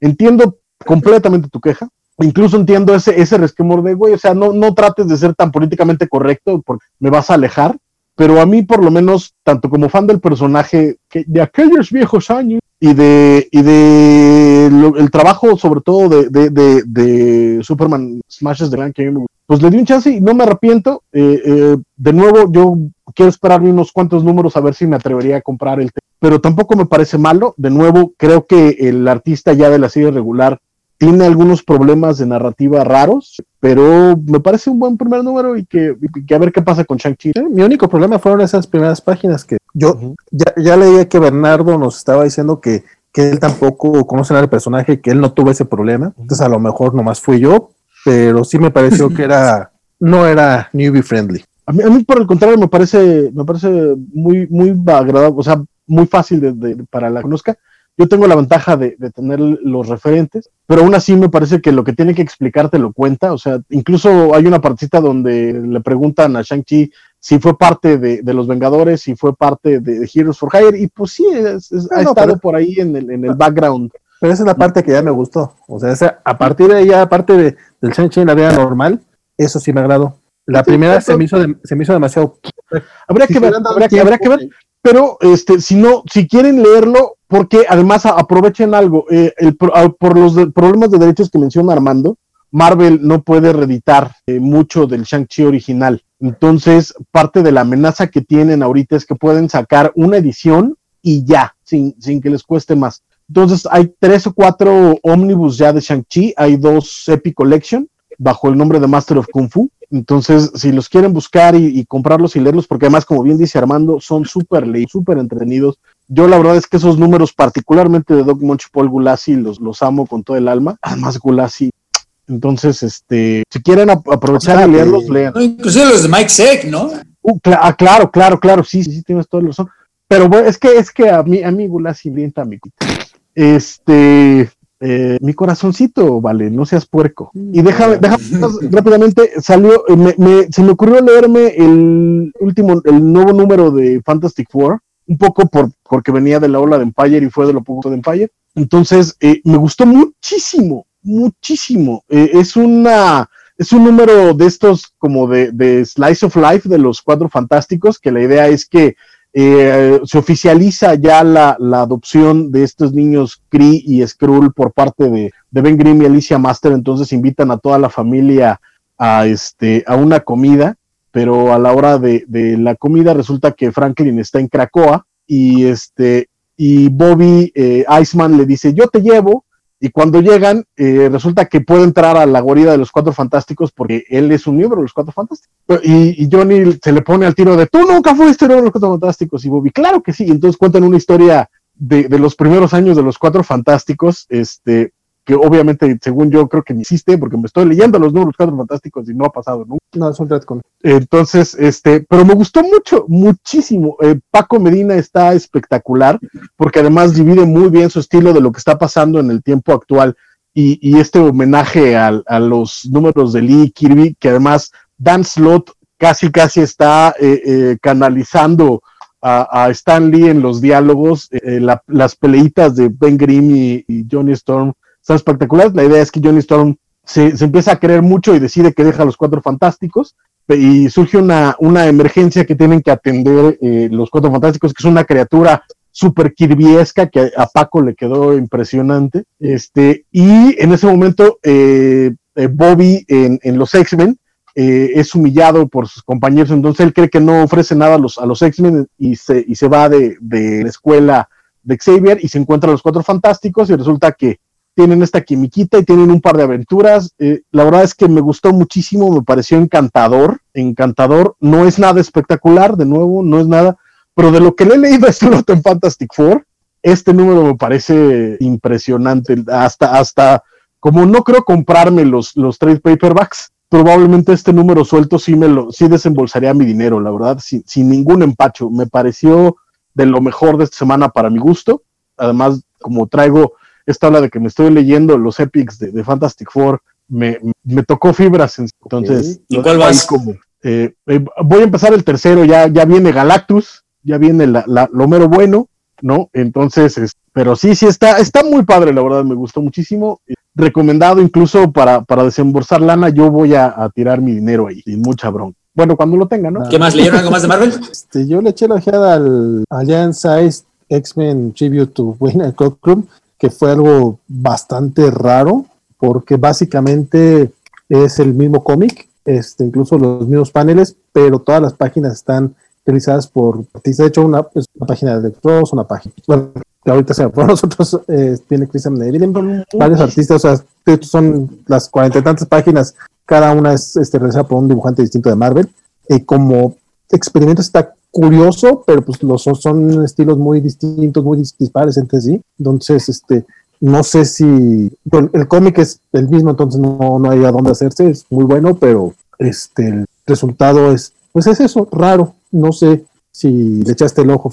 ¿Tú, Armando, le echaste un ojito? Mínimo uno. No, porque me enteré que básicamente es como dice Valentín, es un remake del número del original Giant Size X-Men, donde empieza el New X-Men, con nuevos dibujantes cada página. Se me hizo simpática la idea pero no, no, la verdad no, no lo bajé, no lo leí, no, no sé si cometí un error, pero no, no, no me latió la idea tanto. Yo, yo sí, de nuevo, esta semana creo que sí me agarraron de buenas, lo cual es raro porque he estado muy de malas, pero los cómics eh, me, me, alegraron mis días.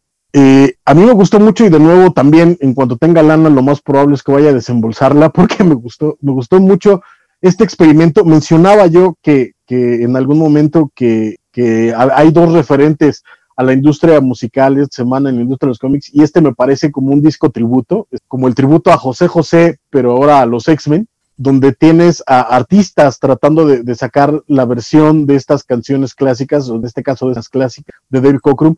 Obviamente como nivel lectura no funciona para nada porque de una página a la otra tienes cambios eh, eh, brutales, pero la idea es que no es una lectura, no es un primer acercamiento a los X-Men, no es un primer acercamiento a Giant Size X-Men. De hecho, yo lo que hice y que, me gustó mucho hacerlo fue esta comparativa página a página del Giant Size original con, con, este Giant Size, porque creo que es parte de la idea, que es un tributo, no es la idea eh, que, que, conozcas a los a, este Second Genesis eh, a partir de, este número.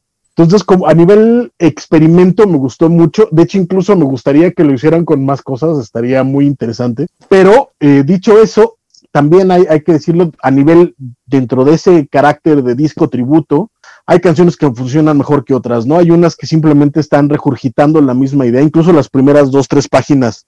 La primera es una ilustración de Alex Ross, que es este splash page de los personajes.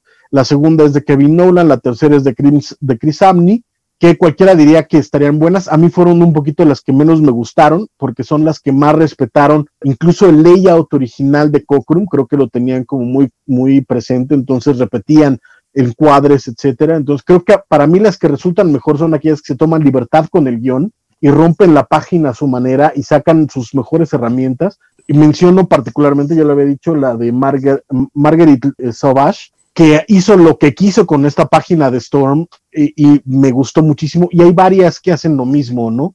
Eh, de pronto, incluso, por ejemplo, hay unos que no tienen mucha área porque el guion es muy cargado en muchos, hay páginas que tienen muchos paneles, muchos diálogos. Le tocó a RB Silva una de estas páginas que tiene muchos paneles y la verdad es que logra, logra algo interesante. Eh, en, fin, o sea, creo que hay, hay, hay de dónde, me gusta, de nuevo, como experimento me gusta mucho. Eh, no lo recomiendo como lectura, si no has leído nunca el Giant Size X-Men, no empieces aquí, carnal, búscate, léelo y ya después vienes aquí a buscar este experimento. Eh, pero me gustó mucho y de nuevo, si, si en algún momento de mi vida tengo dinero, me lo voy a comprar sin empacho. No, y seguramente será de los que van a llegar a los descuentos de Fantástico del febrero, entonces tú por eso no te... No, no creo, no sé, no sé, porque de pronto este medio es raro y, los que uno cree que no se van a vender resulta que se agotan o viceversa. Ahora, lo ideal sería que llegara una edición que trajera también el original, ¿no? Las páginas originales compares página con página, que, que no es el caso. Entonces, cuando lo impriman, estaría bonito, ¿no? Que juntaran los dos giant size en uno solo, valiera más la pena, ¿no? Ya si nos podemos a pedir un bonito pasta dura, ¿no? Como los que hicieron con, en DC con los aniversarios, que también son estos, y de pronto sacaron su edición pasta dura, pues mira, si sale así, todavía más mejor tendrán mi... no, claro, porque la poca gente que no haya leído el Giant Size X-Men, pues qué oportunidad de oro, ¿no? Y luego remake este que hicieron, pues, sí, eso sí valdría mucho la pena. Sí, sí, correcto, correctísimo. ¿Qué más? ¿Qué más? A, mí no me gustó tanto. Pero ¿Por qué, es un ¿Por qué es un amargado, vale? Es que es básicamente el, porque según yo son hasta los mismos paneles. Pues. Pero, es que, o sea, compara, es que, de nuevo, la comparación es, muy clara. Tienes, tienes Three Jokers, que es una banda de viejitos haciendo covers, y tienes un disco tributo, carnal. O sea, sí hay diferencias enormes. Y creo que como tributo me funciona mucho mejor que la otra porquería que es la morsa tocando.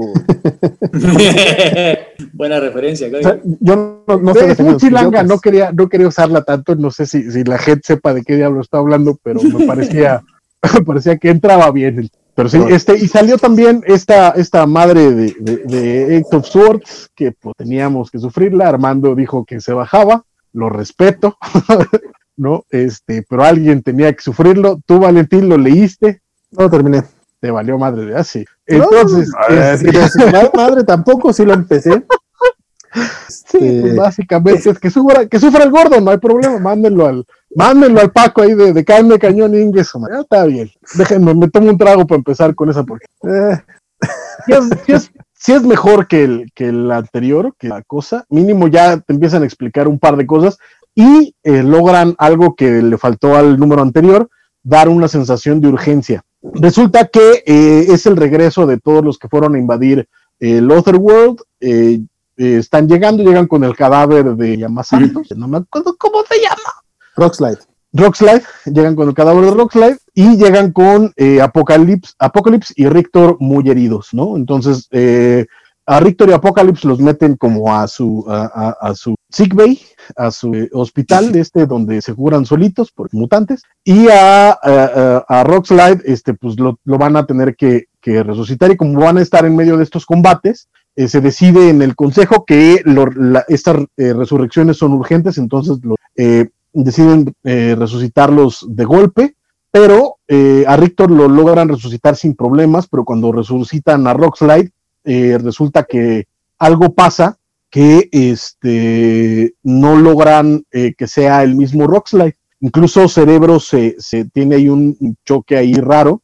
Y el pretexto que te dan es que como Rockslide en realidad murió en Otherworld, y Otherworld es como un nexo de distintas realidades, a la hora de traerlo y de tratar de, de, de, bajar el backup de Rockslide, eh, los universos se cruzan, entonces en realidad lo que lograron medianamente resucitar no fue su Rockslide, sino otro Rockslide de otra de las realidades que se mezclaba eh, eh, ahí. Entonces, eh, el problema es que los mutantes entonces no pueden morir en Otherworld porque no los pueden resucitar en Krakoa. Entonces, eso ya le da un sentido de urgencia a, la historia, porque pues como tenías estos duelos entre los campeones de, de eh, de con los campeones de, del Otherworld, eh, pues decían, pues mira, si los matan, los resucitan y no pasa nada. Pues no se va a poder. Entonces, ese es como parte del conflicto y ya sabemos quiénes van a ser los campeones. Medianamente eh, eh a esta Lorna la, poseen para que recite un poema y la idea es que el poema da las pistas para quiénes van a ser estos cuates. Entonces ya hacen ahí como un círculo donde cada uno de los campeones eh, va a tener, va a, usar como por, portal para entrar al otro mundo y echarse sus tiros. La primera que se va a ir es Magic, que se va a echar su tiro porque ya tiene su espada. Cable, que, como vimos en su serie regular, encontró esta espada galáctica. Y obviamente Betsy Braddock con Excalibur y otros que, este, pero la idea es que ya están todos. Si alguien lo quiere leer, no está mal. Eh, el problema es que los tres números anteriores de X Factor se fueron al diablo, ya este no tiene ni el tono ni la forma, ya eso ya fue al diablo, este, este básicamente es un cómic más de, de X of Swords, este, y ya, o sea, la verdad es que si no lo lees tampoco te, está, está más entretenido que el anterior, es de nuevo eso sí se lo doy, el arte me gustó mucho y ya, lo que les acabo de contar es... Y esta Polaris se ve incluso más grande, se ve menos, se, se, ve como el personaje clásico. Es que no es lo que te digo, como... o sea, Exacto, es lo que te digo, el, el, el, a partir del número anterior de, de, de, X of Swords, les valió madres todo lo que venían haciendo. O sea, la, la, Polaris que aparece ahí, que aparece aquí, no es la Polaris que leímos en los tres números anteriores de X Factor, para nada. Eh, el Havoc que aparece no es el Havoc que leímos en Hellions, para nada. O sea, de pronto, de nuevo, les valió madre lo que venían construyendo y todo lo acomodaron aquí como para que los personajes volvieran a ser los que eran antes de, de Dawn of X, para echarse sus tiros y, pero mira, tú lo que llegaste a leer, Valentín. Este, nada más esta pequeña interacción entre, que, que, es muy al principio, entre Apocalipsis y Rictor, que parece que le va a decir, no sé, un, un speech o algo así como que dice, eh, mejórate, eres mutante. Porque sí, Rictor está muy, muy jodido. Pues, fue nada más realmente el inicio, güey. O sea, y por primera vez, y por primera vez en más de un año, cosa que tengo que decir que no sé por qué diablos, pero me hacía mucha ilusión. Volvimos a ver a Xavier sin siempre, siempre me, me, había yo quedado con la duda de si sería Xavier debajo del casco, porque llevaba más de un año sin ver a Xavier. ¿Y, ¿Y sí lo es? Y sí, sí es Xavier. Mm. Ya se lo había quitado. Encuentro ¿no? un poco decepcionante eso, pero ok. Sí, no, porque eh, en, el, en el primero de eh, X-Force, cuando lo matan, uh -huh. nada más vemos el casco agujerado por la bala, pero nunca vemos a Xavier. Incluso cuando lo Exacto. resucitan, casi, casi nada más le ponen el casco y ya. Pero por primera vez, aquí ya se le cae el casco porque Chuck se lo trata de resucitar a Rockslide, el resto del número está sin casco. Mm. no sé, es una estupidez completa, sí, pero me hacía sí, mucha Pero anticlimático eso, ¿no? Pero bueno, ok. Pero que decir, curioso que hayan elegido ese momento para. Sí, está bien baboso, pero. Es como dice o sea, pues yo la neta sí me creí que iba a haber un, un twist de, mira, no es Xavier. ¡Ah! Y mira si era. Ajá, este, ¿Algo más de Marvel o ya comentarios? Comentarios, ¿no? Yo digo que ya comentarios porque sí, yo ya no leí Marvel. Yo también ya me. Al menos no de en inglés. Este dice. Ah, sí nos preguntaban acá que eh, sobre lo de Roger, que no lo vas a leer por motivos, este, por tus motivos, este hermano, que si puedes explicar. es que eso se remonta, es una historia serio muy larga. Es, que Alan Moore le habían dicho a él y a Dave Gibbons, por supuesto, que le iban, esto era en esencia, iba a ser un creator own project, le iban a regresar los derechos de los personajes a Alan Moore y a Dave Gibbons cuando saliera out of print y quién sabe qué tanto. Y yo, o sea, esto sí es una historia muy vieja, ¿no? Pero yo sí recuerdo a Alan Moore muy emocionado. Esta historia es también que es cuando Alan Moore todavía iba a las convenciones, emocionado no solo por el éxito del cómic, sino que esto parecía el inicio de una nueva era, que en efecto ocurrió con Vertigo. Pero sí parecía que los creadores, los escritores y los iban a, romper el yugo que tenía editoriales, iban a poder por lo menos beneficiarse más económicamente. Bueno, ya rápidamente la historia es que ya la historia que todo el mundo conoce, de ese se utiliza luz muy babosos, también Alan Moore no es la persona más lista a la hora de hacer contratos, para mantener la, el copyright de DC. DC obviamente es dueño de los personajes de, de Watchmen, por eso lo están utilizando en su universo DC y básicamente Alan Moore se quedó con un palmo de narices, no le dieron un solo centavo, no, no le dieron los derechos que él, que él esperaba. Entonces, de hecho, de ahí viene la razón por la que hoy en día Alan Moore tiene esta fama de, viejito amargado, sobre todo contra los superhéroes, y por su experiencia en Watchmen. Fue algo que en serio sí simbró la empresa al medio mucho, porque si era el mejor escritor por mucho de, no solo de cómics, sino de superhéroes, que nada.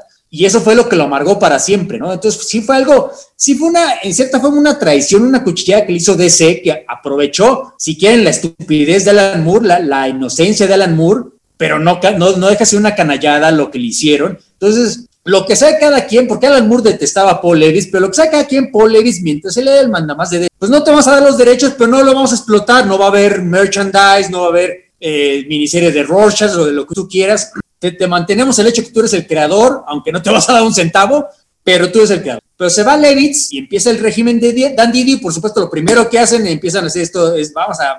Primero Before Watchmen, secuelas y precuelas de la serie Watchmen, y luego, por supuesto, vamos a meterlos en el universo DC, que es lo que tú ñañaras de por favor, no universo DC, o sea, no quisieron, con los resultados que ya vemos, ya vieron lo que pasó en Doomsday Clock. Entonces, la verdad, pero eso ya es, bueno, el punto es que yo por razones apoyando a Alan Moore, apoyando a, en cierta forma, los, los derechos de creadores que se jodieron, que luego ya, gracias a Neil Gaiman, que es un creador un poco más inteligente a la hora de hacer cosas cada quien, y Karen Berger, que se vio un poco más buena onda a la hora de, de lidiar con estos nuevos creadores de británicos que vinieron por Alan Moore, pues ya ocurrió vértigo, los creadores ya reciben más beneficios, o sea, hasta el día de hoy, inclusive Gaiman, que sí se dio los derechos a, a DC Sandman, pues obviamente goza de un trato muy distinto al que gozó, que nunca gozó Alan Moore, ¿no? Entonces, sí es medio complejo, sí nos tardaría todo un programa explicarlo, pero el caso es que DC sí le hizo una canallada a Alan Moore. Entonces, yo, por pura razón de apoyarlo, no leo los cómics de, de Watchmen. O sea, por ejemplo, Before Watchmen, yo sabía, uno lo va a dibujar Darwin Cook, caramba, pues eso soy muy bueno, ¿no? O sea, ¿qué tan malo puede ser el cómic? O sea, mi queja no era, es que van a ser malos cómics. No, no, no. Yo estoy seguro que algunos por Watchmen son malos dibujantes, buenos dibujantes. Me gustaría mencionar que Grant Morrison, que todo el mundo lo considera el archienemigo de Alan Moore, a él le ofrecieron escribir uno y dijo, no, ni madres, yo no, yo no voy a hacer esto a Alan Moore. La verdad, respeto a Grant Morrison. Entonces, muchos sí lo aceptaron, porque le ofrecieron mucho dinero, ¿no? tampoco voy a criticar a la gente que decía aceptar Before Watchmen. Estaba mal hecho. El mismo Gaiman lo dijo, esta es una mamada, o sea, no utilizó esas palabras porque es una persona muy educada, más educada que yo, pero es una mamada lo que está haciendo DC. Entonces yo la verdad no compro los cómics, no porque sean malos, o sea, estoy seguro que un cómic de Tom King y Jorge Fornés de Rorschach va a ser bueno seguramente, pero no, mucho menos lo voy a comprar, ¿no? O sea, de ninguna manera voy a apoyar económicamente a DC, pero obviamente compre y yo, yo coincido básicamente, eh, yo coincido básicamente en todo, eh, nada más una aclaración. Eh, Alan Moore sí recibe dinero de, de Watchmen Galías, igual que Dave Gibbons. Lo que, Alan Moore quería, lo que Alan Moore quería era tener los derechos de los personajes como lo pasó después con League of Extraordinary Gentlemen. O sea, él quería, de hecho, incluso la idea era probablemente que él quería hacer cosas con ellos después o dentro de este universo pero no quería que fuera a través de, de Vértigo. Y parte de, de, lo que pasó en DC fue que hubo un, quiebre ahí muy particular, porque esta promesa no se la hace la dirección de, DC, sino se la hace Len Wein, que era el, editor de, la serie en ese momento, y Paul Levitt. Y a, ellos dos también los traiciona la empresa, y la empresa decide hacer lo que se le da la gana por parte de Janet Kahn y Schwartz. Eh, Paul Levitz no renuncia, pero Len Wayne sí se avienta un tiro muy fuerte editorial en esto. Pero, como mencionas, yo también no leí Before Watchmen y no planeo hacerlo. Pero después de la serie de Watchmen y después de Doomsday Clock, que ya que más, porque sí leí Doomsday Clock, probablemente sí lea eh, eh, este Rorschach, pero coincido contigo básicamente en todo y sí, Before Watchmen me acerco. Pero Este- algo sí recibe lana. No se queden con la idea de que, que no recibe lana, porque Dice Carlos Rambert, el cacha, dice, la trama de Marvel's X es de Reed Richards dándole poderes al mundo y luego intentar quitárselos. Es como si Slim le regalara Lamborghinis a todos y después se, eh, se los quisiera confiscar. Dice Bernardo Ortega, Strange Academy tiene un arte precioso, al menos por ver, el eh, por ver arte nuevo del gran Humberto Ramos vale la pena. La historia sí es muy... está eh, Lucky echándole unas ganas de miedo. Sí, no, la verdad es que sí está muy, muy, está trabajando muy chido. Este, Lucky Luke dice, don, Armando cumplió su palabra y no leyó el segundo capítulo de X of, War, of Swords en X Factor. Tampoco es que se haya perdido de. Este, Bernardo dice, ¿qué historias recomiendan para aprender algo más de Shang-Chi? Me gustó lo de, me gustó lo de Jin Luan Yang y a mí no se me hizo confusa. Este, tampoco sé nada del personaje. Bueno, pues ya ha mencionado ahorita, Francisco, ¿no? Los Epic Collection. Es que en no hay tantas opciones. Están, están los ómnibus y los Epic que, reimprimen el ron completo eventualmente con, ciertos detallitos que le cambié porque otra, pero ahí vienen todas las historias. Entonces ahí es cuestión de leer. Si pueden, fíjense más que nada en las de Moenchi y las de Gulachi, porque de hecho ellos no empiezan en el número uno de Master of Kung Fu, ellos empiezan hasta el 20. De hecho, Gulachi empieza hasta el 29 o el 30, no me acuerdo. Los primeros 20, sí, la verdad, no son muy buenos. Bueno, no, no es que sean malos, pero la verdad, lo que viene con Moenchi y Gulachi creo que es con Primo de Top, pero sí va- es mil veces mejor. Lo que viene con Seki es muy de entretenido, lo que viene con Dey es precioso. Cuando empieza Moenchi y Gulachi creo que es lo mejor. Si quieren, porque yo asumo que los ómnibus incluyen desde el mero principio, pre-Moenchi, pre-Gulachi, entonces de nuevo, si leen esas historias, hoy en día a lo mejor no les va a gustar, va a decir qué mamá es eso. Pero de nuevo, si se pueden saltar a las partes, búsquenle ahí. Yo, no, no y- re- no recuerdo exactamente en cuál entran, pero no es tan, no es tan, tan, tan, tan, tan adelantado, pero sí, los primeros números que son, tampoco son, o sea, no son maravillosos, pero son Roy Thomas y un Jim Starling que la neta es que le está echando muchas ganas al arte. Entonces tampoco son, yo no les diría que son tan malos, nada más se pone muchísimo mejor con, la entrada de Doug Munch, pero, pero exponencialmente. Este, hola, en lo que va del año, ¿cuál es el cómic de DC que más les ha gustado? Bueno, pues eh, eh, Bueno. aquí hemos hablado, bueno, vas, vas, vas, Armando. No, no, no, o sea, simplemente iba a mencionar como hace rato Hellblazer, que técnicamente sí es DC, en realidad Vértigo ya no existe, aunque no se confundan, no hay superhéroes, si es lo que están buscando, no hay uno solo en Hellblazer, pero es, es un gran, gran cómic. Eh, el Strange Adventures de Tom King me ha gustado muchísimo. Todavía, todavía no hemos llegado ni a la mitad, pero lo que hemos llevado me ha gustado mucho. Eh, no sé, Superman Open the Sky fue este año todavía, Francisco. No fue el año pasado. Ah, fue el año pasado. Bueno, lástima, porque ese me gustó muchísimo. Aunque acaba de salir la versión en mexicana, entonces. Ah, si No, bueno. no, sí, sí, no, léanlo, léanlo, Open, Open the Sky. Eh, Wonder Woman Dead Earth también me, me gustó muchísimo. Sí, Eh, sí, sí, sí, de acuerdo. Sí. De hecho, este Eh. año hemos hablado muy bien de Far Sector y de. Ah, un Far Sector, y de que, que en realidad empezó el año pasado, pero no ha bajado la, la calidad. ¿eh? No, va, va a salir el 8 la próxima semana, entonces. La, la temporada 2 de Green Lantern, que también Armando... en los Sí, años- aunque ahí sí con el caveat de que tienen que leer la primera temporada para entender almost anything, entonces sí, no es de este año. este, Eh, Pero sí hay bueno, muchas cosas, a lo mejor ahorita se nos están olvidando, ¿no? Pero sí ha habido varias cosas de DC que nos han gustado y nos han gustado mucho, no todos Fuera del universo, eventos. fuera del universo DC, Plunge de, de Hill House, me gustó muchísimo. sí, sí. Esta serie de, de Joe Hill y el Sor Timonen. Belleza. Sí, son seis numeritos, está ese es autocontenido, entonces no, no necesitan leer nada más. Sí, la verdad, sí, a mí también me gustó. Dice Alejandro, Alejandro Guerra. Saludos, Cobachos. Una duda. El día, en que, el día en que inevitablemente Hickman deje a los X-Men, ¿qué creen que haga Marvel? ¿Los regresa a ser superiores o seguirán con la idea de, especie rival de la humanidad? Y hablando de, lo- de los X-Men, se me hace que Marvel le pidió a Hickman que hiciera X of Swords por quejas de los lectores de que ya no hay peleas sino pura política. Y como que no quiso, y como que no quiso, puso a Timmy Howard a escribir eso. Es que depende cómo vaya a acabar la historia de, de Hickman, ¿no? Porque Hickman, de hecho, tiene la fama bien ganada de que las historias, o sea, tienen un final muy claro, ¿no? Cuando estuvo en Avengers y New Avengers, literalmente destruyó el universo Marvel. De ahí pasamos a Secret Wars para rebotear todo el universo. Entonces, no, no va a ser algo tan drástico, claro, ¿no? Pero yo no, yo no estoy seguro que vaya a dejar los juguetes como para que otros escritores digan, ah, pues bien, sigue Krakoa y vamos a continuar. Quizás sí, quizás no, pero yo estoy seguro que sí va a dejar algo, un final muy, muy drástico. No estoy seguro si no le va a quedar a otra de Marvel casi casi desde cero, ¿no? Porque no estoy seguro que le va a dejar los juguetes intactos a Marvel, su mutante. Yo creo que va a pasar lo mismo que con la etapa de Morrison, que también hizo lo mismo. Cuando él se fue, agarró sus juguetes y largó. Y de pronto la mayor parte de lo que creó Morrison lo olvidaron al siguiente mes y siguieron con los X-Men como estaban desde siempre. Esa es la gran ventaja que tiene Marvel, que tan, lo, que le gusta lo continúa y lo que no, le poquito, dos, tres le vale y continúan, ¿no? Afortunadamente en el caso de Morrison lo, lo siguieron con la serie de Joss Whedon de Astonishing X-Men, a pesar de que regresó un poquito a las bases, incluso renegando, fueron, ¿no? Y esas cosas, pero... Sí, no, este, o sea, obviamente fue una, tuvo mucha suerte Marvel de que después de Morrison viniera Whedon que y casa de obviamente que es un gran ron, pero en efecto, varias de las ideas de Morrison, el mismo Whedon es el que las, las manda por un efecto, es un pacto de, obviamente a mí me encantó, pero sí, si es de continuación de Morrison. Y lo mismo, y lo mismo va a pasar con, con Hickman, o sea, se va a ir y va a haber un back to the basics muy probablemente y, ojalá sea con alguien bueno. Dice Bernardo que eh, Luen Yang además escribió American Born Chinese, Avatar y Dragon Hops es un autor súper probado de historias de gran calidad y se ha escrito cosas muy buenas. Eh, dice Alfredo Rocha, hace como mil años que no escuchaba el nombre de Fu Manchu. Lo confundía con el emperador Ming. Desde que sigue la recomendación de, de Far Sector de, la Covacha, sin duda, me, ah, dice Rodríguez, desde que sigue la recomendación Covacha de Far Sector, sin duda me aventaré con Shang-Chi, ¿ok?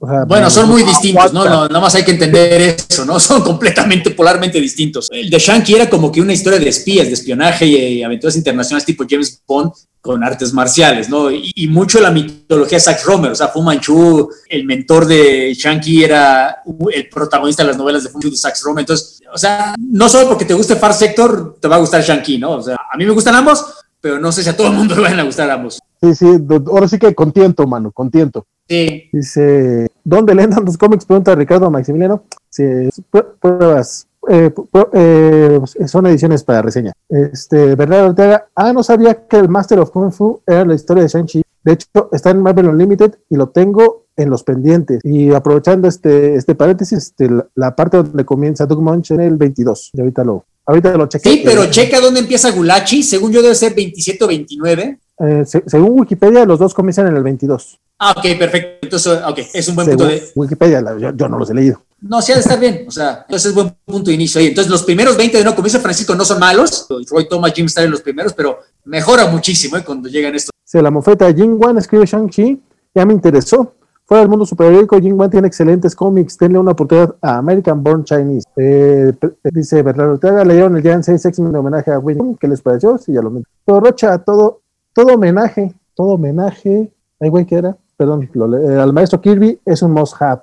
Yo creo que se refiere al de Fantástico. Fantástico. Javier Saurio, saludos cobachos y público en general. Bernardo Ortega, a mí el Giant Size sí me pareció la versión que hizo, se me pareció la versión que hizo de Psycho Gus Van Sant, en la que copiaba hasta los encuadres de Hitchcock. No entendí mucho el valor detrás de ese intento.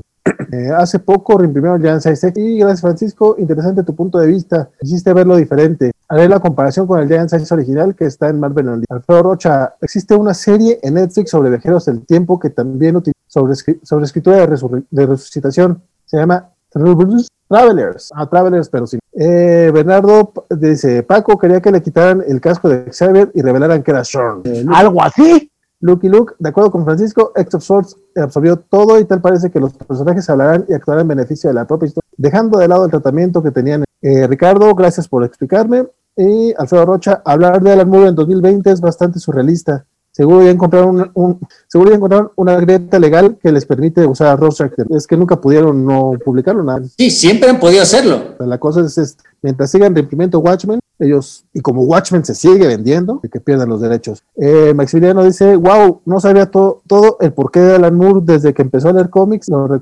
recordé como se, desde que empecé a leer cómics, lo recuerdo como un señor amargado. Eh, llegando tarde, pero like, dice Fernando Cano, muchas gracias Fernando. Y Bernardo, estoy viéndome en Marvel Unlimited, y sí, comienza Monch en el 20. Ok, y son todos los comentarios hasta ahorita. Entonces, pues, independientes. Que hubo cosas muy, muy chidas. ¿Sí? De hecho hubo muy buenos. Yo solo leí, de hecho solo leí tres independientes, pero los tres me encantaron.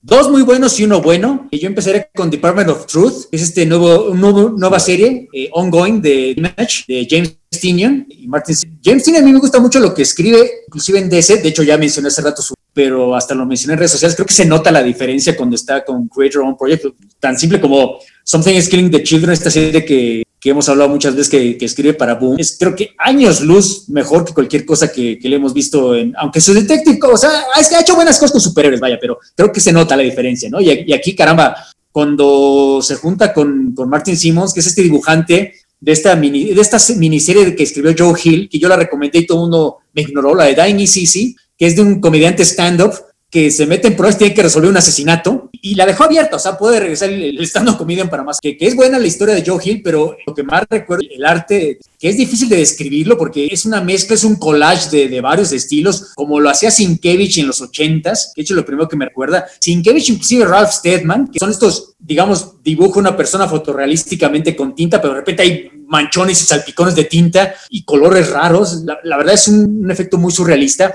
que aquí funciona muy bien porque Department of Truth se refiere a estos personajes, sobre todo a las teorías de conspiración, a todas estas tonterías de que el hombre nunca llegó a la luna y que la Tierra es plana, etcétera, etcétera, y toda la gente que por alguna razón cree religiosamente en ellas. Y entonces el protagonista es una, es una persona que estudia, que, está en el FBI y estudia estas conspiracy theories, entonces se mete de, de infiltrado en una, en una convención de tierra, terraplanistas, vaya, pero resulta que varios de los miembros son multimillonarios. Entonces, sí, es gente que, digamos, es dueña de periódicos, es dueña de, de cadenas de televisión de noticias. Entonces, lo que ellos creen, por absurdo que sea, si ellos lo empiezan a promover, pues se vuelve viral, se vuelve memes. Entonces, la gente empieza a creer en eso y se vuelve hasta cierto punto real. Entonces, el punto de todo esto es que lo reclutan al protagonista porque es una organización secreta que se dedica a, a, digamos, mantener la realidad real, aunque suene tonto, ¿no? Intentan evitar que estas conspiracy theories se vuelvan reales. Entonces, no quiero echar a perder, digamos, el spoiler de quién es el mero mero que lo está entrevistando y quién es el director de esta empresa, porque hay un prólogo, por supuesto, la versión más famosa por Ingolandia es quién mató a JFK, Kennedy, quién lo mató y si fue él, por qué lo mató, etcétera, ¿no? Entonces, sale Lee Harvey Oswald y empieza lo que parecía ser un simple prólogo, para explicar el, contexto de Theories, de hecho, algo más importante. Estas personas que vemos al principio se vuelven importantes al final. Entonces, la verdad, me encantó el concepto, me encantó la premisa, yo le veo potencial inmenso. Cuando yo, yo, yo, de hecho, primero pensé que iba a ser miniserie y cuando me enteré ya después que era, era serie, que era ongoing, o sea, tiene varias cosas, me, me encantó porque yo sí le veo un potencial tremendo es y no sé qué tanto pueda mantener el ritmo este Martin Simmons el, el, dibujante bueno el artista para hacer mes tras mes lo que hizo en este número, porque sí me queda claro que le haber tomado más de un mes hacerlo. Pero caramba, mientras me sigan mandando historias como esta, mi mayor posible recomendación de esta semana fue Department of... O sea, es este tipo de premisas raras de conspiración. Por ejemplo, lo que más me recordó fue el, el proyecto, no sé qué recuerdan ustedes, de, de, Black Monday Murders, de Jonathan Hickman y Tom Coker, también de Image, cuando Image era nada más en que last yo lo único que lamenté cuando Hickman se pasó a Marvel a hacer House of X, pero lo que lamenté es que ya no vamos a ver más Black Monday Murders y en efecto dos después sigue inconclusa esa historia. Conociendo a Hickman, pues va para largo con Michelle Warren. Aquí fue lo primero que me recordó, o sea, me encantó todo, me encantó el dibujo, me encantó el guion. Caramba, si lo pueden leer, échenle el ojo y estoy seguro que les va a encantar. No, no tiene nada que ver con superhéroes, pero al mismo tiempo sí tiene esa, esas ideas, esa sensación loca que en cierta forma es por la que leemos superhéroes, ¿no? Entonces, a pesar de que es más tipo conspiracy, X-Files, para que me entiendan, creo que un lector de superhéroes le, puede encantar esta serie. Sí, no, de hecho fue, no sé si tanto como la sorpresa, eh, pero sí fue una lectura bastante agradable. Y le comentaba a Francisco ayer, este, a mí la neta, de, yo desde que vi la portada, a mí ya me había enganchado esta portada este, con las fotos justamente de JFK, con manchones rojos, ya es llamativa, ya es algo que, que, que te invita a leerlo y el cómic este, no decepciona para nada. El estilo a mí me recordó un poquito más al de, más al de Ben Temple Smith, tipo mm. Pell, este, justamente con en color delineado, este, de repente sí hubo dos que tres veces que me quedé pensando, ¿cómo sacan, cómo decide pues en qué parte hay, hay una, una de las viñetas de la convención, que están todos estos monos este, platicando sus cosas, están en grises, pero tiene un, manchón rojo este, en medio. No sé, como que la idea en la que las decisiones que de repente toman de manera artística quedan muy bien, pero sí, ¿por qué? ¿De dónde salió? A lo mejor sí no, no la entendí o, o, o nada más para que sea bonito, sí se ve, e incluso el trabajo de, de, de rotulista, o, o no me acuerdo quién que era, bueno, no me acuerdo este, Este, también fue muy, muy bueno, muy, resalta pues del, del, resto de los cómics. Este, y creo que aparte funciona perfecto como primer número. O sea, todo, todo, este número, o sea, aunque no leyeras los que siguen, creo que este puro primer número está hecho justamente para engancharte, te cuenta toda una historia, te cuenta todo, te, va llevando el misterio poco a poco. Me tocó leerlo en el banco, estaba en la fila del banco y es como, está tardando mucho porque pues, ahorita con eso de que no puedes, te dejan afuera como dos horas. Ay, pues ahorita sería bueno ponerme al, día con los cómics. Se me ocurrió leer ese en, en chiquita en el celular dije, no, no, esto ya lo tengo que leer en, la tablet porque la verdad el aspecto gráfico está brutal. Y la, historia me encantó. La verdad es que yo no sabía qué esperar cuando, cuando lo llevan al, al final de, al, al Edge of a, la parte final. ¿Qué, ¿Qué onda con esto? cuando se quita los, los anteojos la, la, dama de rojo, no sé, de todas escenas, este, este toquecito de terror con, ciencia ficción, incluso eh, mencionaste los X-Files y creo que está esta clara referencia cuando dice la chava, ¿no? Ya necesito a alguien como tú, alguien más serio, ¿no? No un loco que, que crea cualquier cosa. Este, no sé, me, me, encantó, la verdad, no, también es de esas, no puedo más que... Coincido, coincido, me parece que es este un, un buen tal vez a mí no me encantó tanto, aunque la idea me gustó mucho, pero me, me, gusta y sobre todo la parte gráfica que además es cercana a Quereres, ¿no? Esta parte 100 que bits, Kent Williams, Wood, me va a, dar, ¡ay, qué bonito! Entonces, eh, sobre todo además, toda la primera parte que, que mantiene un estilo todavía más, eh, más estridente en el arte a, a lo demás, también, eh, sin duda, es un gran referente los X-Files en cuanto a tono y estilo y forma. En fin, o sea, lectura obligada, o sea, no, no me, no, no tengo más que decir, lléguenle. La verdad es que gran, gran cómic.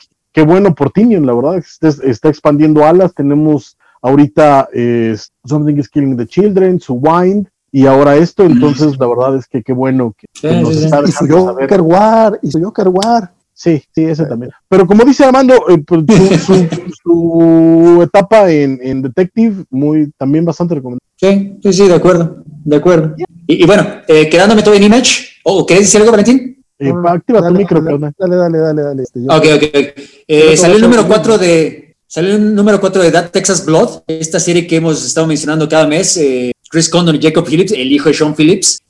yo creo que todos nos quedamos, vinimos a ella porque era el hijo de Sean Phillips, pero qué bruto, qué, qué gran, qué gran serie. La verdad, sí, de acuerdo, la está narrando Chris Condon con un ritmo muy mesurado, muy pausado, pero cada número es muy satisfactorio, ¿no? Avanza la historia, yo creo que cada número te quedas satisfecho con haberlo leído, ¿no? Inclusive con haberlo con haber gastado el dinero para comprarlo. Y, por ejemplo, este número me parece que es un buen ejemplo porque la narrativa principal del, protagonista que viene, regresa a este pueblo donde creció porque mataron a su hermano, no avanza tanto, de hecho él nada más está en su casa recordando a su hermano, lo perdió básicamente, pero lo importante es que aparece un nuevo personaje, que es la novia de, de protagonista Vaya, que lo está buscando, ¿no? Porque este muchacho de repente se está comportando como macho, ya no responde mensajes, la está ghosteando esencialmente porque está en esta cruzada de venganza y ver qué le pasó a su hermano. Y entonces ella va a Texas a buscarlo. Y entonces apenas la acabamos de conocer y en el transcurso de unas páginas ves que es un personaje tan distinto a todo lo que hemos visto hasta ahora, un personaje tan lleno de ilusión, tan inocente de cierta forma, que hasta te sientes nervioso, ¿no? Porque por lo menos a mí me queda claro que no va a acabar bien para, para nadie, quizá, por lo menos para ella. Yo estoy casi seguro que a lo mejor ni va a sobrevivir a esta experiencia. Entonces, sí va a ser una pérdida grande, ¿no? Porque a pesar de que la acabo de conocer a esta persona hace 10, 3 paginitas, ya empieza a caer bien, ¿no? Ya, ya te encariñas con ella de alguna manera. O sea, está buscando a su novia, está listo, te, viene a buscar, ya sé que te pero no sé si estás en problema, entonces te viene a buscar porque te quiero. Y mientras tanto lo intercalamos con páginas de este tipo, pues, emborrachándose, quién mató a mi hermano, entonces esto va a acabar mal, como un, como un arco de criminal de los que escribe Brubaker. No voy a decir que es tan bueno como lo que escribe Brubaker, pues me atrevo a decir que es igual de bueno. No, quizá no sea mejor, pero es igual de bueno, lo cual es sorprendente, ¿no? Porque Brubaker pues tiene años y décadas de escribiendo guiones de, crimen. Pero este Chris Condon es como que su primer cómic, de hecho él escribía guiones de cine, de hecho al principio te lo mencioné, esto iba a ser un guion de cine y luego, y luego acabó siendo cómic porque no pudo ser la película. La verdad, parece, está, parece que escrito por alguien de, de años, ¿no? Con, con, años de experiencia bajo el... Entonces yo la verdad, mi mayor posible recomendación y como detalle yoño, lo mencioné en, en, Twitter, la portada está basada en ese episodio famoso de Los Simpson cuando Homero se despide de su mamá y se queda en el coche al final, la carretera solo en la noche, pensando que es un momento inolvidable, uno de los momentos mejores, de, más icónicos de, de la serie Los Simpsons. Entonces se me hizo un bonito detalle, porque no tiene nada que ver, ¿no? Con, con la serie, pero es como que bonito detalle que puedes meter eso, y de hecho en cierta forma sí reproduce la sensación, ¿no? De desasosiego que está sintiendo los personajes y que va a sentir esta pobre muchacha a partir de números futuros, ¿no? Ahorita todavía está como que, voy a buscar a mi novio, pobre mujer. De nuevo, mi mayor posible recomendación, este sí que no es para todos, es para gente que le gusta leer cómics de, crimen. Entiendo que gente que, que, prefiere los superhéroes nada más y es muy válido, no van en... O, bueno, no es que no lo entiende, pero lo va a encontrar muy oscuro, demasiado nihilista esto, pero a mí me está encantando este. A, mí este número el, lo, leí un par de veces, no, no, no, en la segunda no lo leí completo nada, me regresé un poco, este, porque sentí que no había pasado nada. Sí me, sí me quedé con ese, salvo, salvo toda la historia de, de, la chava, que pues, vamos, realmente es nada más de que va de un lado a otro. Este, me quedé así como que, ah, cabrón, ya se acabó, o sea, ya fue todo. Y me regresé otra vez a la, a la escena de, de, él cuando saca, saca los, los álbumes de, de fotos que, que, que, ve a su hermano. Y que yo creo que la primera vez lo leí sin, sin, sin ponerle atención, porque ya esta, esa segunda lectura sí fue así como, no tengo que, no tengo que me sacó la lagrimita, pero sí fue así que todo, no sabes bien qué onda, qué ha pasado con su hermano, pero está recordando momentos que, eran felices en los que ah, menciona un poco así de que cuando seguía líder no era, no era algo malo, este, que ya tienes un poco de noción de, de, lo cabronazo que era el, este, este personaje, que todavía, no, todavía nos cuentan esa historia. No, sí, sí, fue, fue, una de esas de que yo mismo me, me autoflagelé porque qué bruto, ¿por qué dijiste eso? El cómic está chingo, chulada de nuevo, qué bárbaro, tenemos consenso esta, este, en este programa en Los Independientes. La verdad es que está excelente. Eh, retomando un poquito mis comparaciones musicales, eh, me parece como en una composición tienes un momento de pausa, ¿no? Mientras que los otros números han sido un poquito más activos, este es una pausita porque además se nota, se está, pero no, no se siente lento, no se siente excesivo, no se siente mal, sino por el contrario, es, son estas pausas que aumentan la tensión porque además puedes notar todo lo que se está cocinando atrás, todas las partes de la novia que incluso están en un tono radicalmente diferente. Puedes sentir que hay una tensión atrás y que algo va a pasar ahí, que eso está ahí porque que la pobre mujer no le va a ir muy bien. Claro, este, a mí me siguen encantando las escenas con el sheriff. Eh. el momentito al principio que está hablando con esta otra persona para tratar de entender que qué está pasando con, con este persona que supuestamente se suicidó y lo que pasó en el número anterior con el hermano. Este, las escenas del hermano en su casa son desgarradoras. Es hermoso, del sheriff con su esposa también comiendo, que también, de nuevo, son, son diálogos súper cortitos, ¿no? Eh, incluso también el hermano en la casa son textos muy, muy, muy poquitos, pero lo, lo, lo suficientemente poderosos para que cada viñeta te golpee en alguna forma. Entonces, espectacular da Texas Blood, este, vamos, eh, lléguenle, lléguenle, lléguenle, lléguenle. Porque sí, fue un toque brillante, ¿no? Que en el número uno parecía que el sheriff iba a ser el protagonista de la serie, algo así como No Country for Men. Y no, no, no, no, eh, la historia empieza aparte, ¿no? Pero al mismo tiempo, él es como que nosotros, ¿no? El, el análogo del lector es el sheriff. nosotros no somos el joven que viene a matar. De nuevo, es un toque parecerá muy sencillo, pero tiene que ser un escritor con mucha experiencia para que se te ocurra eso, la verdad. Mi mayor respeto posible a este Chris Condon, que yo antes de esto jamás lo había escuchado. Y wow, si tuviera más cómics ya los habría bajado. Ilegalmente, ¿verdad? Pero ya los habría bajado. Y que además lo, lo, bonito es, eh, hay una. Eh, o sea, este, este rollito del, del American Gothic que está manejando, donde este pueblito de Texas parecería un pueblo fantástico, un pueblo incluso alejado de la realidad que tiene sus propias reglas. Eh, lo interesante de, de, la presencia del sheriff y de la existencia del sheriff es precisamente esa, ¿no? Eh, eh, no solo que es nuestra guía, nuestros ojos, sino que esta realidad aparte para él es normal. Y es lo que pasa en este primer, el primer número cuando él está presentando esta, esta realidad aparte para que entiendas cómo funciona en su cotidianidad, ¿no? Y que termina además con la muerte de esta persona en el coche después de haber matado a su mujer. y que que nos trae hasta ahora, ¿no? Eh, entonces, vemos cómo se va rompiendo la realidad poco a poco para esta persona que regresó a este mundo.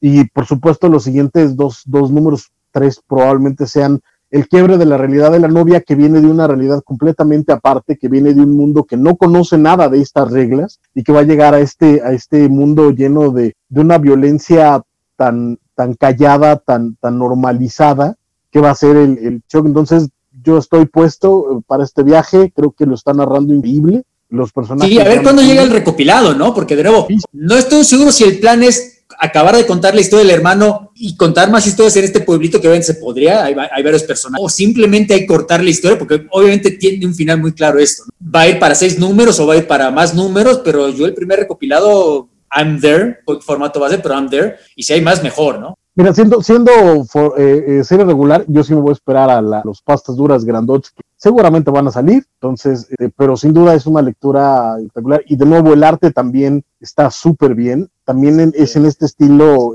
medio Sienkiewicz o Kent Williamsesco que a mí me puede muy, muy bien.